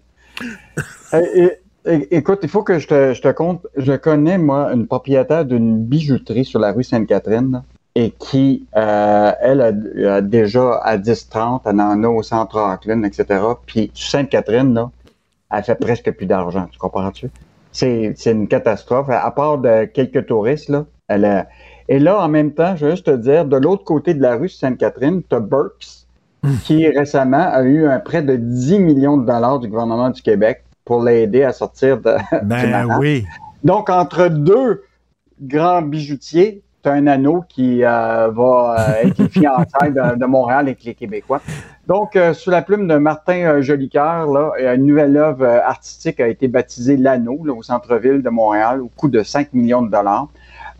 bon, je veux juste te rappeler que Ivanhoe Cambridge, qui est comme propriétaire de la place Ville-Marie, a investi un total de 200 millions pour tout au cours des cinq prochaines années pour rénover toute la place Ville-Marie, tout ça. Et là, c'est comme une forme de conclusion. Donc, une structure d'acier de 30 mètres, donc 90 pieds de diamètre, euh, qui était euh, quand même, euh, c'est intéressant, c'était fait, sais-tu par qui? Par Marmen, à Trois-Rivières, ou une partie de ça. Hmm. Marmen, c'est eux autres qui font toutes les structures pour les éoliennes. Et donc, euh, Hmm. c'est eux qui ont travaillé là, sur euh, ce, ce projet-là. Ben oui, on voit Euh, les photos là, de, de l'usine. euh, C'est énorme, là, c'est gros. Là, Je veux dire, au point de vue ingénierie, faut le dire que c'est c'est effectivement. euh, mais tu sais, il me semble qu'à Montréal, il y a d'autres problèmes que ça. Il me semble, là, il y a d'autres problèmes. Quand tu vois que Macmillan, Joe Macmillan, là, qui avait Joe Beef et tout ça, là, qui, a décidé de jeter la serviette parce que c'était trop difficile de faire la restauration. Il me semble qu'il y a d'autres problèmes qu'un anneau. En tout cas, Hmm. Ah, ben, et c'est sûr que bon, on, cherche un signe digni- euh, significatif pour Montréal pour l'avenir. C'est ce que a choisi Ivanhoe Cambridge, qui appartient à évidemment une filiale de la Caisse de dépôt.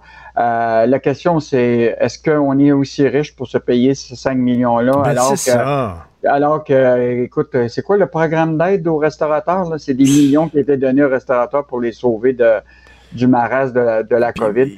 Mettons que c'est peut-être pas la bonne journée pour peut-être l'annoncer. Ben non, puis écoute, on dit, là, il y a des gens qui vont se rendre au centre-ville juste pour voir l'anneau. Voulez-vous rire de nous?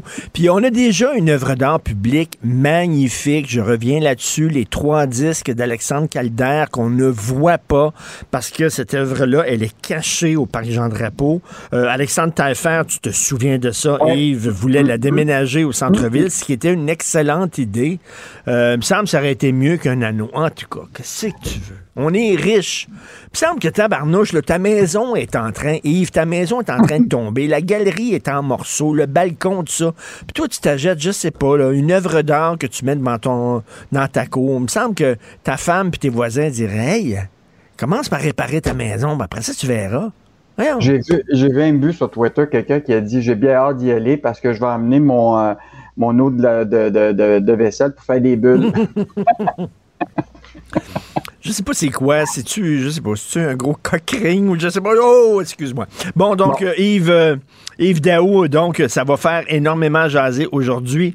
Alors, euh, tu veux nous parler de la société d'État qui euh, reprend les versements de la rémunération incitative.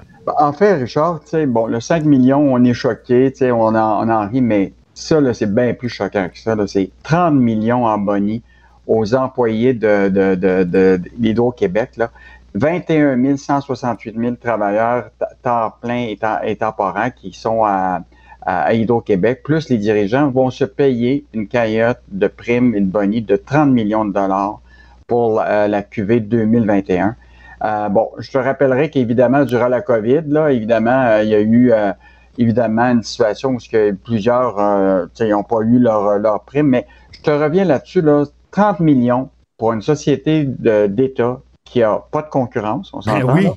dont les tarifs sont à peu près fixés par euh, l'inflation. Et là, on va donner des bonis, euh, écoute, à, à 3500 emplois- euh, employés. J'aimerais bien ça savoir c'est quoi les, les critères pour la performance. Mais d'ailleurs, c'était pas fini, ça, les bonnies. Il me semble qu'on avait annoncé Non, la fin de ça. Non, les bonis sont encore là pour l'Auto-Québec, pour la SAQ, pour Hydro-Québec. Ben, c'est des monopoles, Christy. C'est des monopoles. T'as pas le choix, si tu veux de l'électricité, de faire affaire avec Hydro-Québec.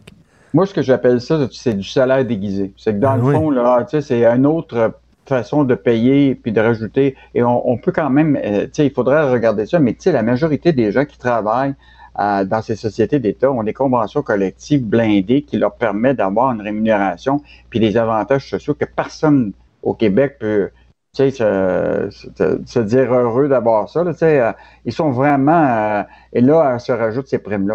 Donc, un, un bon sujet de, de- de discussion là, à, à venir. là, Ben, que- euh, on vient d'annoncer, on s'en est parlé hier, hier, ils viennent d'annoncer que dans les périodes de pointe, ça va coûter plus cher pour les consommateurs, pour les Québécois d'avoir de l'électricité. Et pendant ce temps-là, ils se donnent des bonnies, 30 millions de bonnies. Puis juste te rappeler quand même que tu as vu la croissance l'année dernière d'Hydro-Québec, des bénéfices de 3,5 milliards en hausse de 1,26 milliards. Écoute, ça, c'est payé par la croissance économique, puis par les consommateurs, puis tout ça. Écoute, c'est quoi l'effort qu'ils ont fait pour augmenter cette... euh, c'est- En tout cas, moi, je pense qu'il y a beaucoup de questions à se poser dans l'avenir. Est-ce que ça vaut la peine? Euh, de donner des primes puis des bonnies aux employés des sociétés de la couronne qui sont en situation de quasi Ben monopole. oui, ben oui, tout à fait. Et euh, euh, écoute, il y a des gens qui ont voulu, il y a deux ans, euh, aller à l'étranger. Ils n'ont pas pu partir à cause de la pandémie. Les frontières étaient fermées. Là, ils veulent se faire rembourser. Hey, encore 20 000 demandes à traiter à l'Office de la protection du consommateur deux ans après. On dirait que ça va vite pour euh, faire des chèques de 5 millions pour un anneau, pour des primes, mais quand bien pour les consommateurs, là, écoute, ça fait maintenant presque deux ans, là, puis là, hier, il y avait l'étude des crédits euh, du ministère qui s'occupe de la protection des consommateurs, et là, Simon Jolin Barrette a mis à jour l'état de la situation, là. Donc, euh, sur les 43 277 demandes d'indemnisation envoyées, là, seulement 6 471 ont réglé par l'envoi d'un chèque. Et là, je te rappelle qu'il y a un fonds euh, de, de, de compensation ou de, tu sais, qui vise à compenser ces, ces, ces, ces Mhm. clients-là, là, qui est géré par Pricewaterhouse. Là. Il y en a un, un qui vaut 3 millions, un fonds, puis l'autre, le deuxième, de 1,5 million. Euh, donc, euh, donc, il y a encore beaucoup de travail avant de payer ces, ces gens-là euh, qui, ont, qui ont payé. Là, Tu sais, ils ont payé en totalité. Puis, que, puis Air Transat ou les autres compagnies ne veulent pas les rembourser. Écoute, il y a des transporteurs aériens qui sont plus vite que d'autres. Moi, c'était Air France, puis ils m'ont remboursé très rapidement Air France. Euh, aucun problème. Il y en a d'autres qui niaisent un peu plus, mais comme tu dis, Ben, ça n'a pas de sens. Il y a. Sunwing, Air Canada et, et bien d'autres qui, euh, qui, qui tardent à, à rembourser. Mm. Mais eux autres, ils disent que c'était pas leur problème, compte tenu que effectivement c'était la COVID, tout ça. Mais là, il, il existe un fonds d'indemnisation qui, est- qui, qui est nourri par, évidemment, euh, les agences de, de, de, de, voyage. Euh, donc, euh, mais je te rappellerai dans ce dossier-là qu'il y a quand même une action collective qui existe là, euh, là-dessus là, et euh, Mm. par rapport à, à cette entente-là entre Sunwing et Ottawa. Puis, euh, donc, il y, a, il y a quand même un enjeu là, pour les consommateurs autour de, de- de- du remboursement des billets d'avion. Et en, terminant, euh, M. Fitzgibbon qui est prêt à financer des logements pour les travailleurs. Bon, je te rappellerai que en, septembre, euh, euh, pas en septembre, en- récemment, le gouvernement du Québec, en fait, c'était au 16 août 2021, le gouvernement François Legault était descendu dans le nord du Québec, en fait à Chibougamau, pour dire que là, il finançait avec 100 millions de dollars pour la construction de 300 logements dans le nord du Québec pour permettre aux travailleurs de pouvoir être logés plutôt de, que faire du, ce qu'on appelle là, tu sais, une navette aérienne là, de flying fire out, c'est-à-dire tu t'en vas travailler pendant deux semaines, tu reviens à Montréal, etc., pour garder les, les travailleurs. Et ça, c'était financé par l'État. Alors là, hier, à l'étude des crédits du ministère de l'Économie, euh, ce qui est euh, intéressant, c'est que Fitzgibbon est prêt à financer les logements pour les travailleurs. C'est-à-dire que là, on va, dans le fond, financer pour les entreprises qui veulent attirer des travailleurs dans ces régions-là, le- les, les, euh, les logements. Donc, Investissement Québec fait des prêts, euh, investit dans les entreprises du Québec, puis là, maintenant, ils vont être rendus dans les euh, financer les, Les logements. les logements. Et je te rappellerai, là, je sais On pas va-tu si faire te des rappelles- routes aussi, tant qu'à faire, là? ben, ben, parlant de ça, je sais pas si tu te rappelles, en 2011, euh, il y avait eu euh, la sortie de Jacques Parizeau sur le plan Nord, qui avait dit que ça n'avait pas de bon sens, que le Québec payait 288 millions des 338 millions pour le prolongement de la route 167 qui euh, allait vers le Mont Otis pour une mine de diamants qui était Stornoway. Donc, on Mmh, payait mmh, pour mmh. les infrastructures. Et ce que Jacques Ben Parizeau oui. avait dit, c'est pourquoi c'est à nous autres de payer pour ça? Ben Et oui. il a dit, si on paye, ben, en retour, on devrait exiger des actions de la compagnie. Et, euh, et ça avait fait soulever tout un débat Ben sur oui. Quand on commence à donner puis à financer des routes puis des infrastructures pour amener des travailleurs vers les mines, et là, on va financer les logements, etc. Euh, peut-être que pour euh, s'assurer qu'on qu'on garde nos billes à un moment, peut-être euh, qu'on pourrait exiger en garantie euh, d'autres éléments, dont peut-être des actions de la compagnie. Tout à fait. C'est un réflexe de coloniser. Écoute, en terminant, moi, je trouvais ton choix de tune parfait, là. Vraiment. Georges Guettari, ça, c'est vraiment notre génération. C'est parce que, écoute, tu sais que Georges Guettari, il a donné à peu près, il est passé à l'histoire, il était connu pour ses, ses tournées d'adieu. Je pense qu'il en a fait 25. Il disait tout le temps, quand il venait au Québec, il disait toujours, là, c'est ma dernière tournée, là, c'est, les gens achetaient les billets, là, parce qu'ils pourront plus le revoir. Je pense qu'il en a fait 25 tournées d'adieu. À un moment donné, les gens disaient, il va-tu sacrer le camp ou pas sacrer le camp? Mais bref, tu sais, on peut se laisser, alors, c'est un petit peu de Georges Guettari en sortant pour rendre hommage à ce bel anneau. Merci beaucoup, Yves Daou. À demain. Allez, Richard, à demain. Salut. que je pourrais bientôt à ton doigt cet anneau d'or et dira au monde entier tu es à moi. Martineau, il n'y a pas le temps pour la controverse. Il a jamais coulé l'eau sous les ponts. C'est lui qui la verse. Vous écoutez Martino. Cube, Radio. Alors, 63e jour de la guerre en Ukraine, et là, la Russie qui a mis en garde le monde contre un danger réel d'une guerre mondiale. Nous allons parler avec M. Yann Bro, professeur en études internationales au Collège militaire royal de Saint-Jean. Bonjour, M. Bro. Bonjour, M. Martineau. Ben, bien sûr, euh, à chaque fois qu'on parle de l'Ukraine, c'est qu'on on, on n'est pas dans la tête de Poutine. On ne sait pas si ce sont des, des du bluff. Si c'est du bluff, là, je, la, le dois sur le bouton, je peux euh, utiliser l'arme nucléaire, ça peut devenir une guerre mondiale. Est-ce que c'est du bluff pour justement faire peur à l'Occident et euh, empêcher l'Occident d'intervenir ou c'est réel? Ben, écoutez, je peux pas le savoir. Ben J'étais de ceux, je l'ai dit, comme beaucoup d'autres, qui pensaient que quand on déployait 150 000 troupes à la frontière, c'était une sorte de bluff pour pouvoir faire pression dans le cadre de pour parler diplomatique. On n'est plus là. Le plan de Poutine ne s'est pas euh, réalisé comme il souhaitait. On est dans une pleine logique d'escalade et personne à ce stade-ci peut entrevoir quelle direction va prendre le cours des choses. Mais ce qu'on est en train de faire, c'est très dangereux. On est en train de d'augmenter la létalité des armes qu'on livre à l'Ukraine. C'était l'esprit de la réunion qui a eu lieu sur la base militaire de Ramstein euh, en Allemagne où les Américains ont tenté de coordonner avec leurs alliés euh, la liste des équipements qui pouvaient que chacun pouvait transférer. Mhm. Même l'Allemagne, qui était très réticente, a annoncé la décision de laisser ses, euh, des, vieux blindés, euh, des léopards à l'Ukraine, des, des, des, canons antiaériens automoteurs qu'on appelle. Donc, il y a du matériel lourd, on arme l'Ukraine. On a vu le, le secrétaire à la défense, M. Austin, dire les Ukrainiens ont une chance de gagner. Alors là, on n'est plus seulement dans une, logique qui consiste à aider les Ukrainiens à libérer les territoires occupés, mais ce qu'on sent, c'est qu'il y a une volonté d'en finir avec le régime de Vladimir Poutine.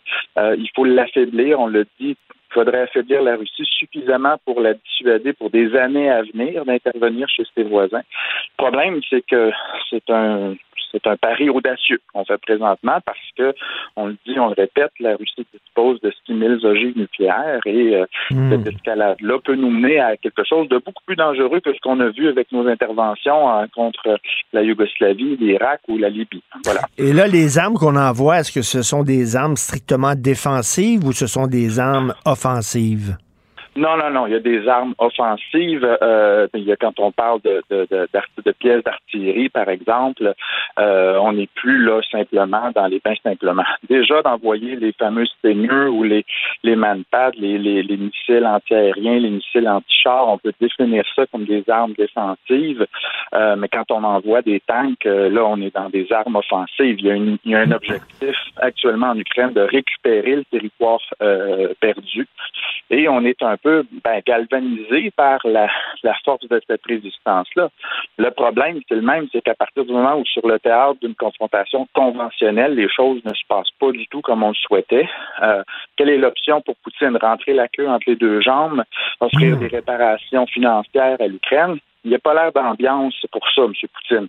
Euh, on peut espérer qu'il y a une fragilité, euh, peut-être dans la, la, structure très verticale de son pouvoir. Il y a des signaux qui nous laissent croire qu'il y aurait de la dissidence interne dans les cercles rapprochés. On peut espérer euh, une révolution de palais. Le problème, c'est qu'il n'y a pas d'alternative à M. Poutine. Mhm. Même M. Navalny, si on le sortait de prison puis qu'on le portait, c'est pas quelqu'un qui a un grand, qui a un grand euh, un grand amour là, pour le, le, pouvoir à Kiev. Il a été de ceux qui, qui, qui a cautionné l'annexion de la Crimée. Il a déjà utilisé des termes très dégradants pour parler des Ukrainiens. Je pense pas que ce serait l'interlocuteur qu'on souhaiterait avoir pour envisager une, une solution à la, à la, à la situation géopolitique de l'Ukraine. Donc, même en l'absence de Poutine, Euh, je vois pas actuellement en, en Russie quelqu'un qui pourrait être une figure plus acceptable. Le ressentiment que les Russes ont cultivé depuis de nombreuses années va demeurer.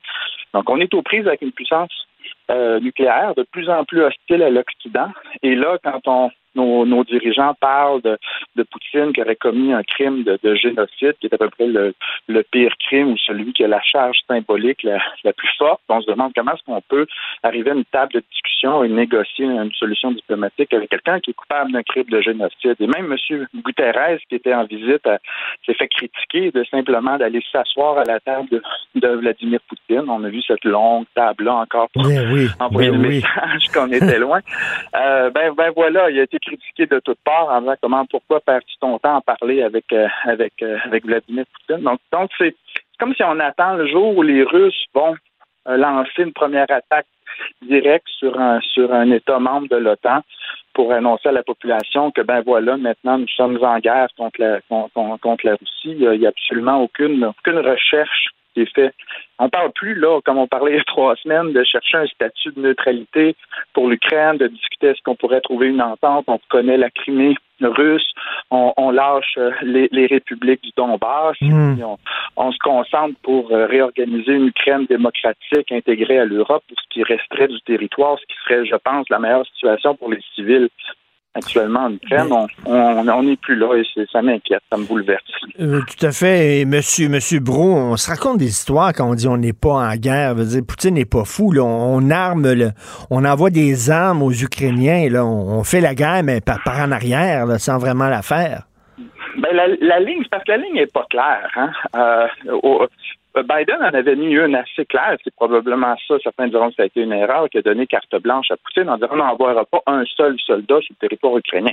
Hors de question qu'on engage nos hommes directement dans des batailles contre les troupes russes. Pour ça, l'idée d'avoir une zone, un no-fly zone, une zone d'interdiction aérienne et, pas, euh, euh, pas n'a pas été reprise par, par personne, mais à partir de quel niveau de létalité des armes, et pas seulement des armes, c'est le soutien logistique. Et c'est des troupes qui sont sur le terrain. On est rendu à 20 000 combattants étrangers qui se sont enrôlés dans les forces ukrainiennes. Il y a près de 500 Canadiens qui participent actuellement à titre volontaire. On se moquait à une certaine époque des volontaires russes qui hmm. pour aider les sécessionnistes au Donbass. Là, on a des volontaires canadiens, des volontaires américains, euh, australiens, ça vient d'un peu partout. Euh, ils arrivent en Ukraine, on les, on les enrôle, on leur donne des armes de combat, on les envoie au front. Il y a parmi ces gens-là des militaires à la retraite, des spécialistes euh, d'utilisation de certains types d'armes.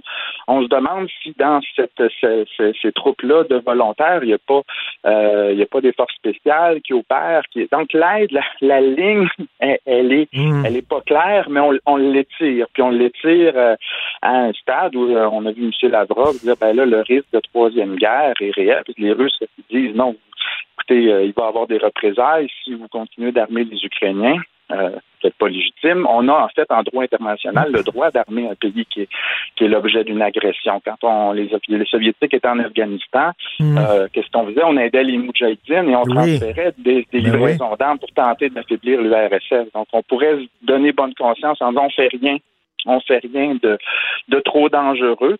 Euh, mais euh, à quel moment est-ce que, que, ça va arrêter là, tout ça? Et puis on voit pas du tout l'ombre d'une possibilité. Absolument pas. Et M. Brou, bon, je lisais dans, dans plein de, de journaux, dont entre autres le National Post, des témoignages absolument épouvantables de femmes violées euh, à répétition par des soldats russes de 19 ans.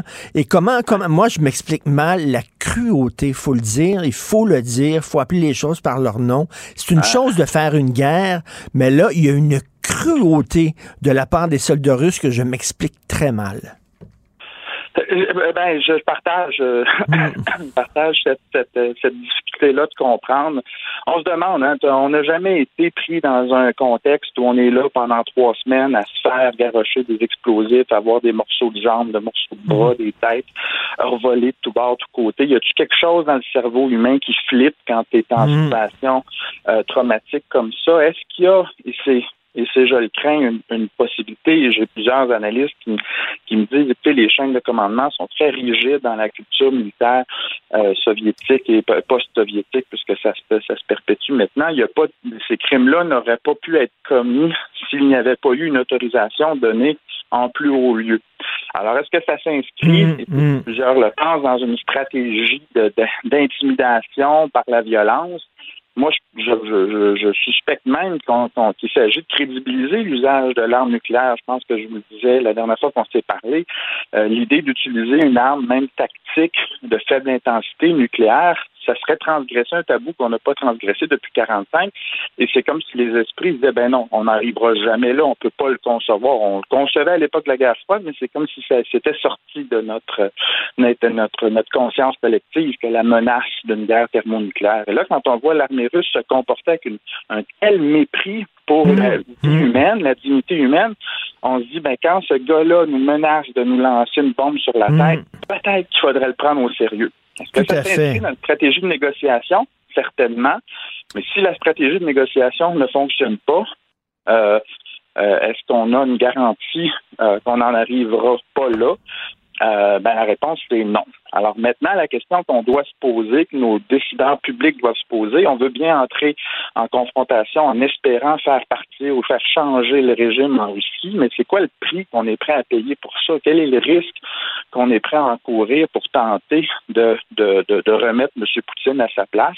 Et là, on est dans une espèce de dilemme insoluble ou si d'une part on fait rien, ben, on encourage M. Poutine à continuer son agression, son invasion, et de l'autre, ben, si on intensifie la, la résistance en armant davantage et en soutenant de manière logistique euh, les Ukrainiens, ben, on se met le doigt dans un engrenage qui risque de nous péter au, euh, au visage. Donc, on est là. Oh là là, c'est pas évident. Mais, Monsieur Yann Bro, je vais vous le dire, là, j'aime beaucoup parler de ça avec vous parce que c'est pas seulement une analyse froide. On sent que ça vous touche. euh, On sent qu'il y a un être humain derrière ces analyses-là. C'est toujours extrêmement intéressant. J'ai fait une thèse de doctorat sur les relations Russie-Ukraine. J'ai plein d'amis des deux côtés. Je suis euh, effectivement émotionnellement très perturbé par ce qui se passe depuis deux mois. Puis malheureusement, je vois pas le- la fin de mon. Ah non, de je, mon, euh, je peux vous comprendre. C'est toujours un plaisir et j'espère qu'on va se reparler bientôt. euh, et j'espère qu'un jour, on va justement pouvoir dire c'est derrière nous et euh, que ça va être le temps après ça de cicatriser les plaies, mais c'est pas demain la veille. Merci beaucoup, Monsieur Yann Bro. Merci. Un plaisir, M. Martineau. Bonne Merci. journée. Alors, Yann Bro, j'aime vraiment ce gars-là, professeur en études internationales au Collège militaire royal de Saint-Jean. Martino, souvent imité, mais jamais égalé. Vous écoutez Martino. Cube, Cube Radio. Je m'excuse encore ici. Ah, ouais, ça, c'était notre célèbre Michael Rousseau. Alors, n'en déplaise au Bob Gratton de ce monde, le français ne se porte pas très bien à Montréal. Nous allons en parler avec un artiste qui euh, a ça à cœur, qui a la langue française à cœur et qui la défend bec et ongle sur ses médias sociaux. C'est Patrice Cocro. Bonjour, Patrice. Oui, bonjour Richard. Écoute, je, je racontais tantôt cette petite anecdote. C'est une petite anecdote tout à fait banale. Poste Canada qui nous livre un colis et qui Ben nous appelle en anglais. Bon, euh, Sophie met ça sur sa page Facebook et là, elle se fait répondre. Puis tu l'as eu, ton colis. De quoi, pourquoi tu te plains? Et c'est toujours ça, Patrice. C'est jamais grave. Absolument. Euh, J'ai lu récemment un, un article euh, que tu as écrit dans le Journal de Montréal à propos de Arjun Singh, diplômé de sciences politiques à l'Université de Toronto, qui disait qu'on devrait abandonner le concept des deux peuples fondateurs parce que ça lèse euh, des personnes qui, qui cherchent à avoir des emplois et que donc euh, d'obliger euh, des personnes à parler des deux langues officielles dans, dans le secteur public va nécessairement pénaliser ces gens-là qui cherchent à avoir un emploi. Euh, donc, on devrait gommer ce concept-là. Puis moi, je me dis, ben, on cherche donc à le remplacer par il y a un peuple conquérant et un peuple conquis. C'est ça maintenant les deux peuples, euh, si j'ai bien compris. Euh, je trouve qu'il y a beaucoup de signaux qui se multiplient, qui sont particulièrement inquiétants et il y a tout lieu d'être alarmiste. Ça s'accumule les raisons pour lesquelles Mm. on devrait commencer à mettre son pied à terre en disant euh, il faut réagir parce que d'ici 2050, le Québec va devenir la Louisiane du Nord et ça commence par Montréal. Pour preuve, euh, pour des gens qui s'intéressent à l'histoire, la Belgique, Bruxelles en particulier, était autrefois une ville flamande, de langue Hmm. flamande. Elle a été conquise durant les guerres napoléoniennes. Et ensuite, euh, le français est devenu la langue de prestige, la langue d'affaires et la langue d'usage. Aujourd'hui, 95% des gens parlent français à Bruxelles. 5% parlent le flamand. Elle a été Hmm. évincée, euh, la langue flamande. Et c'est ce qui se passe à l'inverse avec le français à Montréal. Graduellement, ce n'est plus grave de, de, de dire que I don't speak French. Tu sais, ça, ça devient, c'est comme, je reviens toujours à cet exemple de la grenouille qui est mise dans, dans la marmite d'eau froide, puis que graduellement on monte euh, euh, la chaleur pour endormir Mm. toute forme de réaction. Et on est taxé de raciste, qui est absolument incroyable si on, on considère que c'est légitime de défendre cet espace-là linguistique. Et ce que je ne comprends pas, Patrice, et tu as tout à fait raison de dire et de le rappeler qu'on est taxé de raciste chaque fois qu'on veut défendre notre langue, c'est qu'en plus, on est taxé de raciste, cher Patrice, par des gens qui, qui se targuent de défendre les minorités. Ben, on est une minorité, les francophones. Absolument. Absolument. Et euh, tout à fait. Donc, c'est comme deux poids, deux mesures. Puis là, euh, il y a plusieurs exemples très, très concrets qui, qui, devraient nous, nous indiquer que ça ne va pas aller en s'améliorant si on, on ne réagit pas collectivement. Par exemple, la part du français parlé au Canada et au Québec, même si dans les faits, numériquement, il y a plus de gens que jamais qui parlent français au Canada, mais en proportion, ça diminue. Euh, le poids relatif des circonscriptions électorales fédérales du Québec au sein du Canada pourrait être réévalué à la baisse à cause justement des données démographiques. Il y en est déjà question. Euh, on conteste la loi 96 qui va s'appliquer bientôt, qui Mm. vise à renforcer la loi 101. Et même la clause dérogatoire du Québec pourrait être contestée. La gouverneure générale du Canada ne parle pas français. Le PM euh, Mm. du Beau-Brunswick, province bilingue, ne parle pas français, même si dans les deux cas, ils ont promis qu'ils le feraient. Je n'y crois absolument pas. Euh, tout se passe en anglais au, au Canadien de Montréal, d'après moi, là, au club de hockey. Mhm. J'ai pas l'impression que c'est, bilingue. Il y a le cas Michael Rousseau Air Canada, le cas du CN où aucun, euh, aucune personne qui siège au conseil d'administration des francophones. Encore là, des belles promesses. Et Patrice, je te rappellerai aussi que le ministre fédéral de l'immigration est un unilingue anglophone. T'es le ministre de l'immigration, c'est toi qui représente l'accueil du Canada. Vous venez au Canada, voici comment est le Canada. Et donc, mais t'imagines l'image qu'on envoie que notre ministre de l'immigration ne parle pas français. Non, non, c'est, c'est absolument incroyable. Euh, j'ai vu récemment sur Facebook, tu sais, j'envoie un peu tout ça en rafale, mais je pense que c'est des informations qui confirment Oui. une tendance lourde. Une amie actrice sur Facebook est allée dans une clinique médicale pour euh, des raisons personnelles, évidemment, euh, dans l'ouest de l'île. Bon, tu vas me dire c'est l'ouest de l'île, euh, mais elle s'est fait, elle a posé la question à la réception, bon, je sais pas, je viens pour telle raison. Elle s'est fait répondre brutalement English. Et elle s'est pliée à ça. J'ai dit, je t'ai pliée à ça? Euh, Non. Pour- mais pourquoi? Pour- pour- c'est quoi ce réflexe de plier euh, les chaînes? J'ai vu, j'ai vu hier euh, une vidéo qui circule. C'est Serge Deloncourt qui a pété une coche OK. à, à l'émission euh, Bonsoir, bonsoir. Il est allé chez Tim Horton face au TNM, qui est le plus grand théâtre francophone d'Amérique, et il a commandé quelque chose, et on lui a répondu We don't speak French. et il a insisté, il dit No, no, no, we don't speak French, et ils l'ont tassé, ignoré, ils ont servi d'autres personnes. Alors, Tim Horton, on devrait collectivement envoyer des flots de plaintes en disant cette situation-là, c'est terminé. Il faut se plaindre, il faut se plaindre. Ma blonde se plaint régulièrement euh, cette semaine à son gym. Elle, euh, elle va pour un cours, je sais pas, c'était Pilates, quelque chose comme ça. Et la prof, euh, euh, unilingue anglophone. Et là, elle est allée voir les, les propriétaires du gym en disant, ben, écoutez, là, il y a plein de francophones ici. Euh, Est-ce qu'on peut avoir un cours dans ma langue? Est-ce que vous êtes bilingue, madame? Elle dit, c'est pas ça la question. Ce n'est pas ça la question.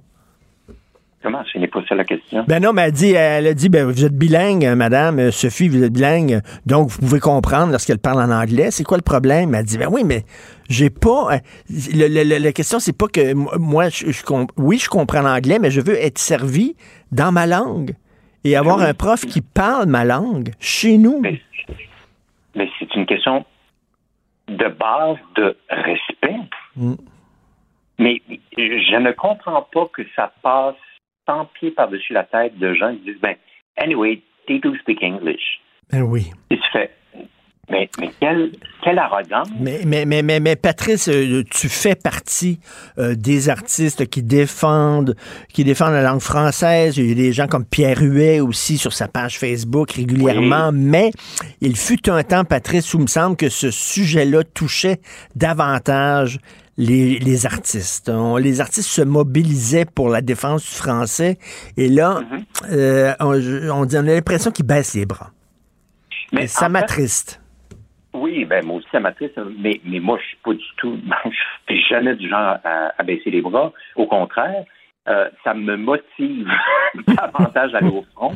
Euh, je trouve ça assez incroyable que cette stratégie qui consiste, je reviens à l'image de la grenouille euh, dans la Ben oui, c'est une excellente image. consiste à lasser les gens, que les gens se lassent. Mm. Je pense que c'est le but sous-jacent. Ils vont se tanner, puis ils vont Mm. se plier. Or, ils se trompent. Parce que non seulement je ne vais pas me tanner, je vais être encore plus virulent. Mais, mais Patrice, j'imagine de temps en temps, tu es avec, bon, t'as pas d'enfants comme moi. Quand je fais, quand je me plains devant mes enfants, ils roulent des yeux, ils ont honte, papa, tu fais un scandale, arrête, arrête, arrête, ils aiment pas ça. Mais peut-être que tu es avec des amis des fois, puis tu dis, parlez, servez-moi en français. Et les gens, ah, ça fait de la chicane, on n'aime pas ça. Pourquoi t'es Ben comme oui, mais au Québec, on a toujours eu de la, de la misère avec la, la confrontation. En tout cas, le, Oui. le- ben, pas le conflit pour le conflit. C'est- pas ça l'idée pour moi. C'est simplement la clarté. Puis qu'est-ce qui se passe? Et la dynamique de pouvoir. Parce que là, c'est un, un jeu de monopoly, c'est un jeu de pouvoir, c'est un jeu d'échecs, c'est un Mhm. jeu de. Puis là, je me dis, mais un instant, c'est parce que la majorité des gens dans ce qui est encore considéré comme une province parlent français. Alors, tu peux pas mettre tasser ça en coulisses en disant Anyway, it doesn't matter. Mm. Non. Ça, it matters en Et quand tu dis c'est un jeu de pouvoir, tu as tout à fait raison. C'est-à-dire que s'il y a une langue qui avance, l'autre recule. C'est sûr et certain, là. Et de dire les deux langues, les deux langues vont pouvoir cohabiter, c'est comme dire le lion va pouvoir être dans la même cage que le mouton. Oui. C'est pas vrai. J'invite les gens, tu sais, on s'en est parlé précédemment, euh, précédemment euh, Richard, dans une autre chronique sur la, la place du français qui est en expansion dans le monde. Pour preuve, j'invite les gens en 2022, en date euh, d'aujourd'hui, d'aller voir le, ça s'appelle le euh, Power Passport Index. OK. C'est un, c'est un, un indicateur de la force des passeports à travers le monde. Hmm.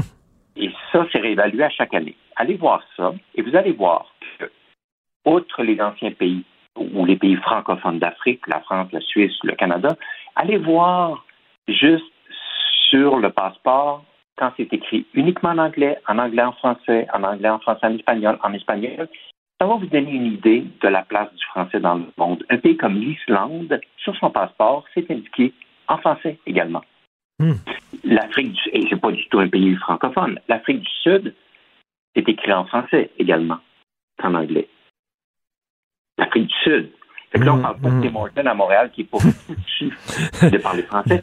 Donc, et je le répète, le français est une langue internationale. Oui, et, nous n'avons pas à nous sentir mal de défendre notre langue. Ce n'est pas être agressif, ça, absolument pas. C'est juste relever l'échine. Et euh, je, je te félicite de le faire régulièrement sur tes médias sociaux. Et en terminant, c'est toujours un plaisir de te parler. En terminant, j'ai hâte de te voir au mois de juin sur les planches en train de jouer. Oscar Bellemare, en train de jouer Oscar Bellemare dans la pièce de théâtre inspirée de Symphorien. Ça va être drôle, ça. Oscar Bellemare et la belle-mère. Et la belle-mère, c'est vrai, tu fais deux rôles. Alors, euh, donc, Oui, c'est un rôles. texte de Louis Saya et de Pierre Huet qui euh, font revivre Symphorien. Merci, à la semaine prochaine et bon week-end, cher Patrice. Bye. Ben oui, on le sait. Martineau, ça n'a pas de bon sens comme il est bon. Vous écoutez Martineau. Cube Radio.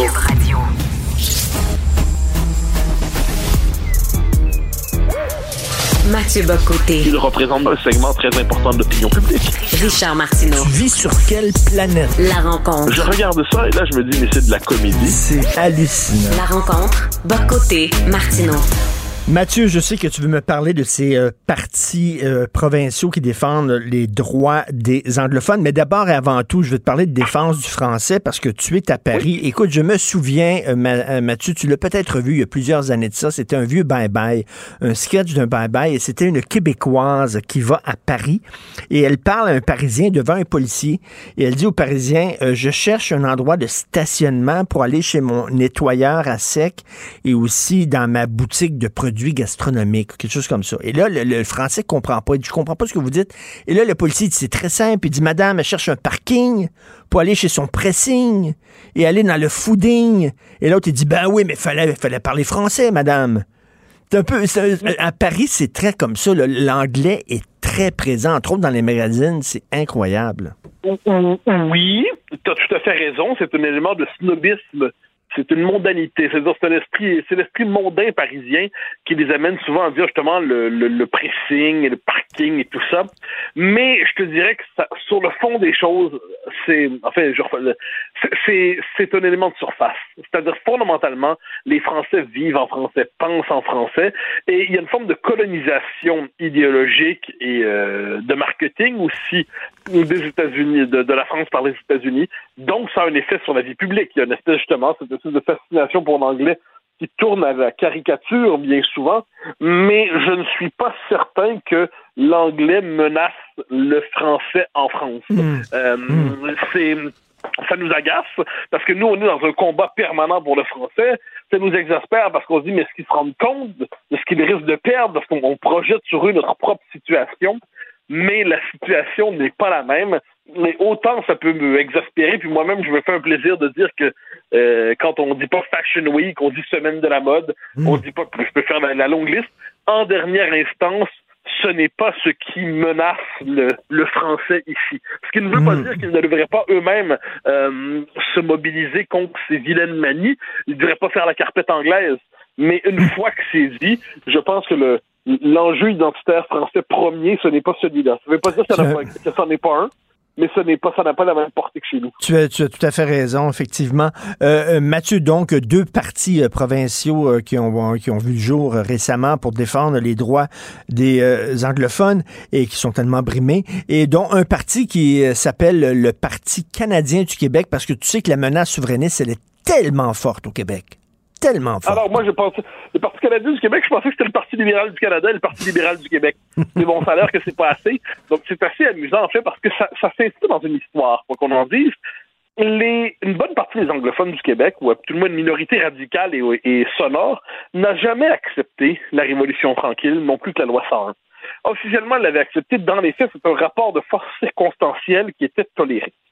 Mais, pardon, dès les années 80, il y a eu avec le mouvement Alliance Québec, par exemple, et ensuite avec le mouvement euh, ça, on peut dire la lutte contre la loi 101, soit dit en passant. Mais donc, la, puis la loi 74 avant ça, euh, la loi 22, pardonne-moi, en 1974 avant ça. Donc, il y a une espèce de, de refus de, du progrès, du, de la normalisation du français comme langue commune au Québec. Mais ça s'est toujours présenté au nom des droits de l'homme, des droits des minorités, d'une forme de persécution systémique dont seraient victimes des anglophones québécois. Donc, dans les années 80, je l'ai dit, c'était Alliance Québec, le Parti égalité. Après ça, ça s'est un peu éteint.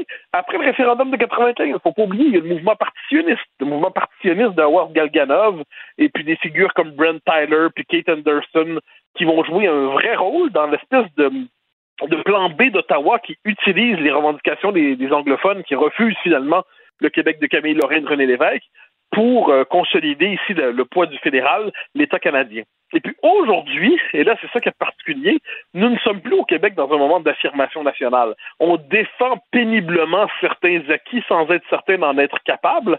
Et c'est parce que nous sommes faibles collectivement que ces mouvements surgissent et ne tolèrent plus la moindre marque d'affirmation nationale et linguistique québécoise. Donc là, qu'est-ce qu'on voit? On voit ces mouvements qui se créent. D'un côté, il y a le mouvement Québec de l'incomparable Balarama Holness, et de l'autre, il y a le mouvement, le Parti canadien du Québec, qui, euh, qui lui est dans les cantons de l'Est. Et bon, il y a une différence de culture politique pour les deux. Dans le cas de Balarama Holness, on est vraiment dans le le discours diversitaire montréalais, Montréal qui doit presque se séparer du reste du Québec, un multiculturalisme euh, très militant et tout ça.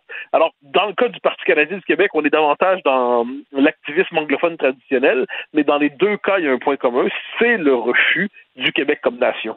Et euh, je parlais à Patrice Cocro tantôt, le comédien, puis il dit c'est comme s'il voulait nous avoir à l'usure en disant là, on veut rien savoir du français, on veut rien savoir du français, et à, force de nous dire ça, euh, Montréal est une ville bilingue et tout ça, on va baisser les bras. Ben, on a baissé les bras, en en passant. On a baissé les bras pendant longtemps. Et, là, quand on cherche à les relever un peu, un tout petit peu, mais un tout, tout, tout petit peu, eh bien, quelle est la réaction euh, de ces gens-là, c'est ils crient justement la persécution.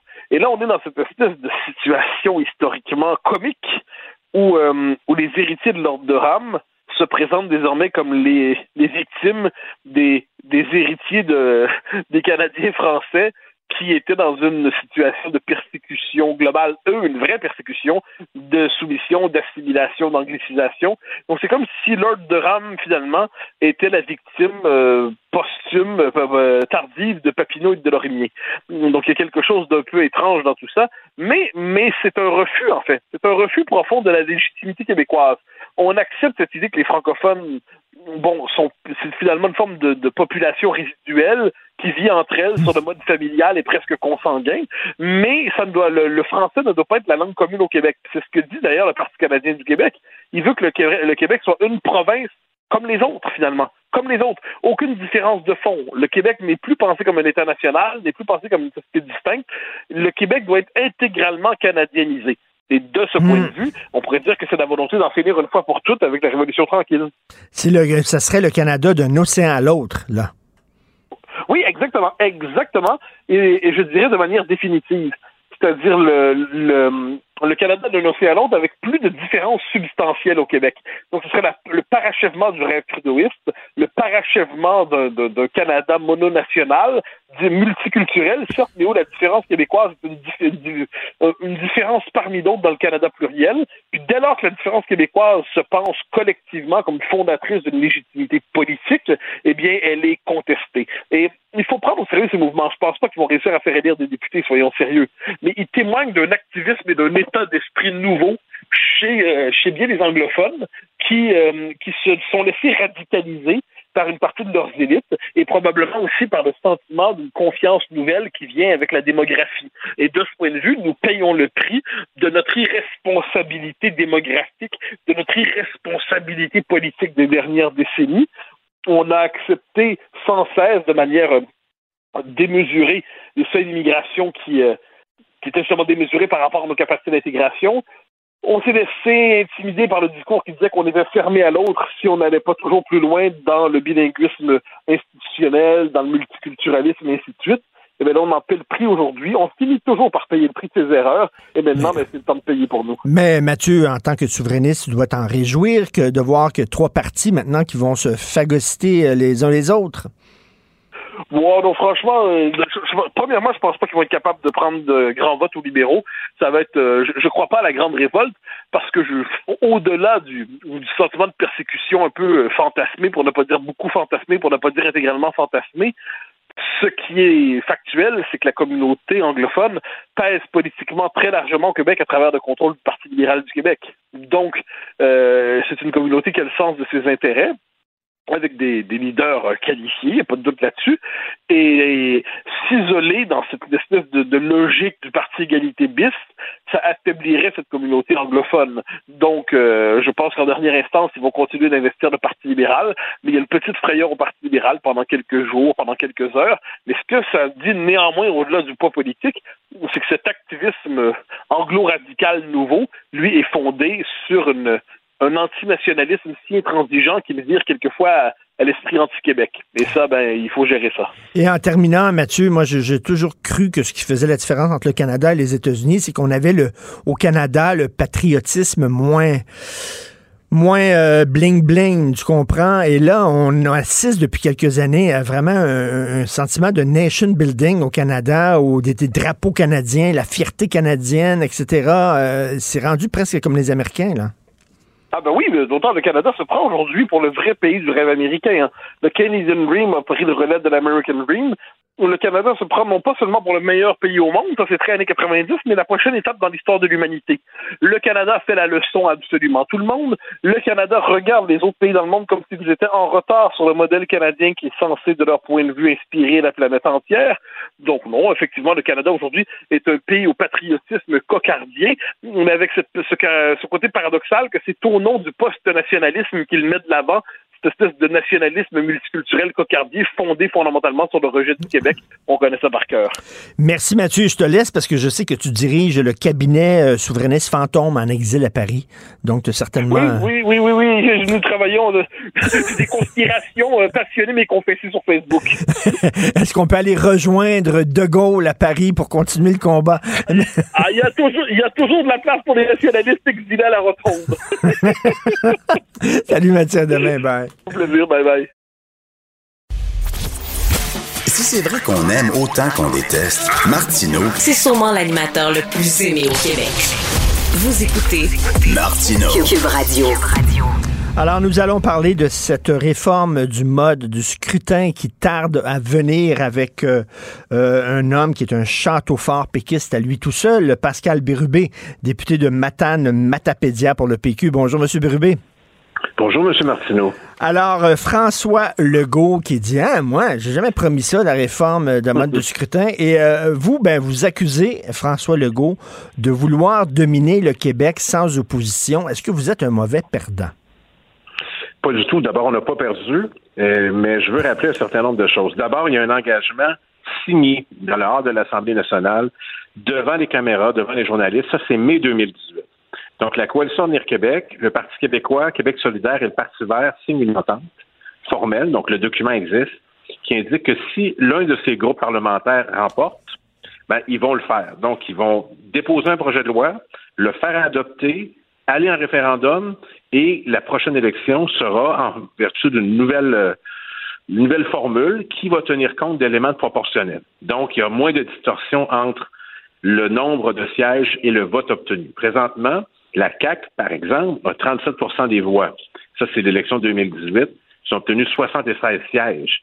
Ça n'a aucun sens. Donc, c'est pas proportionnel. Donc, ils ont un poids beaucoup plus important, ce qui leur permet de régner sans partage.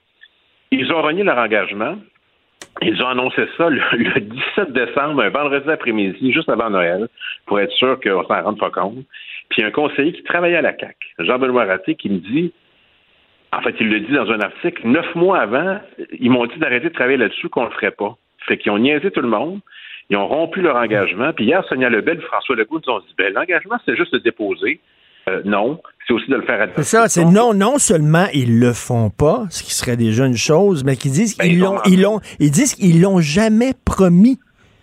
Ben, c'est encore pire. Il y, a, un document avec la signature de François Legault qui dit le contraire. Je veux dire. Là, c'est la valeur de sa signature qui est, en, qui est en cause. Donc, ils ont dit le contraire de la vérité. Je vais le dire comme ça.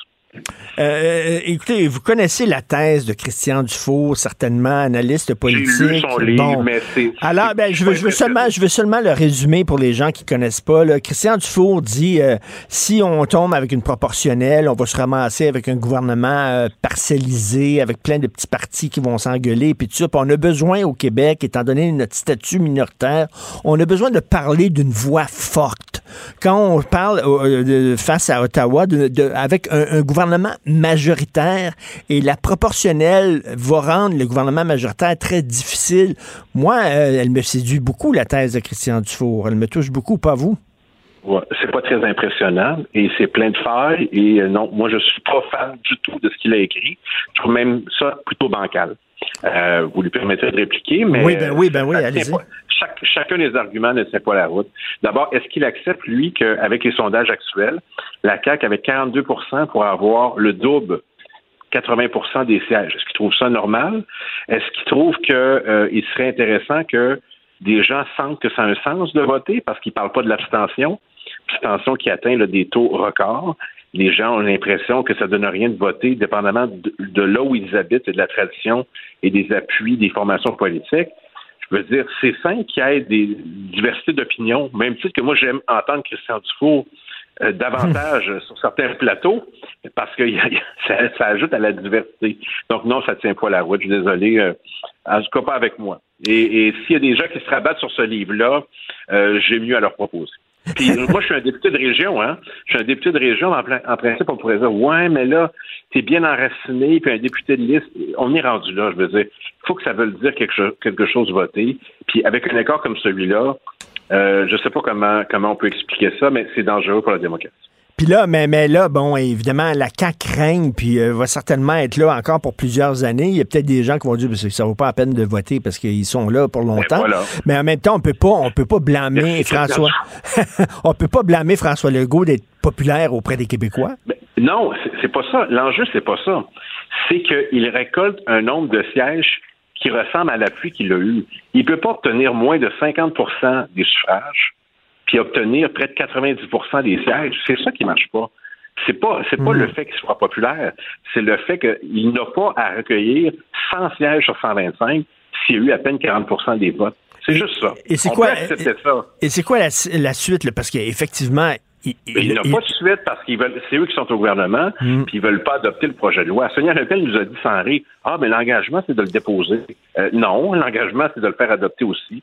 Donc, euh, ils ont dit le contraire de la vérité. Puis savez-vous comment ils ont décidé ça? Ils sont allés en caucus. Puis là, les députés étaient nerveux. Ben là, moi, je veux pas perdre ma job. C'est qu'au lieu de consulter la population puis d'honorer leur engagement, ben c'est des députés caquistes qui, dans, dans Mm. une séance auquel on n'a pas accès, on se dit, ben moi, j'aimerais mieux que ça reste demain parce que, hey, euh, euh, j'aime ça être député, puis je veux le rester, puis euh, je lui ai dit à mon beau-frère que j'allais être là pour longtemps.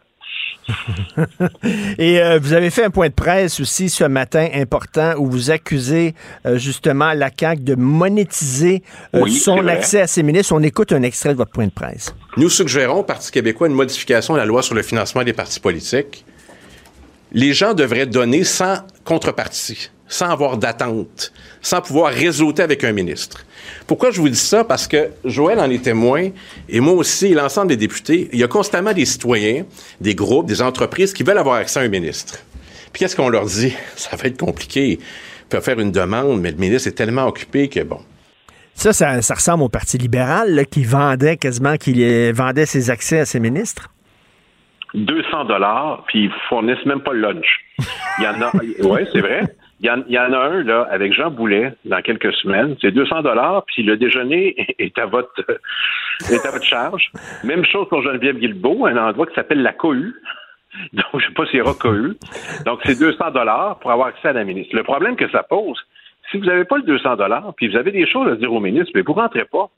Et ça place les ministres dans des situations de vulnérabilité, euh, surtout en, en tant que campagne électorale. Donc, la suggestion est simple. Si vous êtes ministre, vous pouvez faire du financement dans votre comté, évidemment, mais pas ailleurs. Au Parti québécois, là, on est deuxième dans le financement sur cinq. On n'a pas de ministre.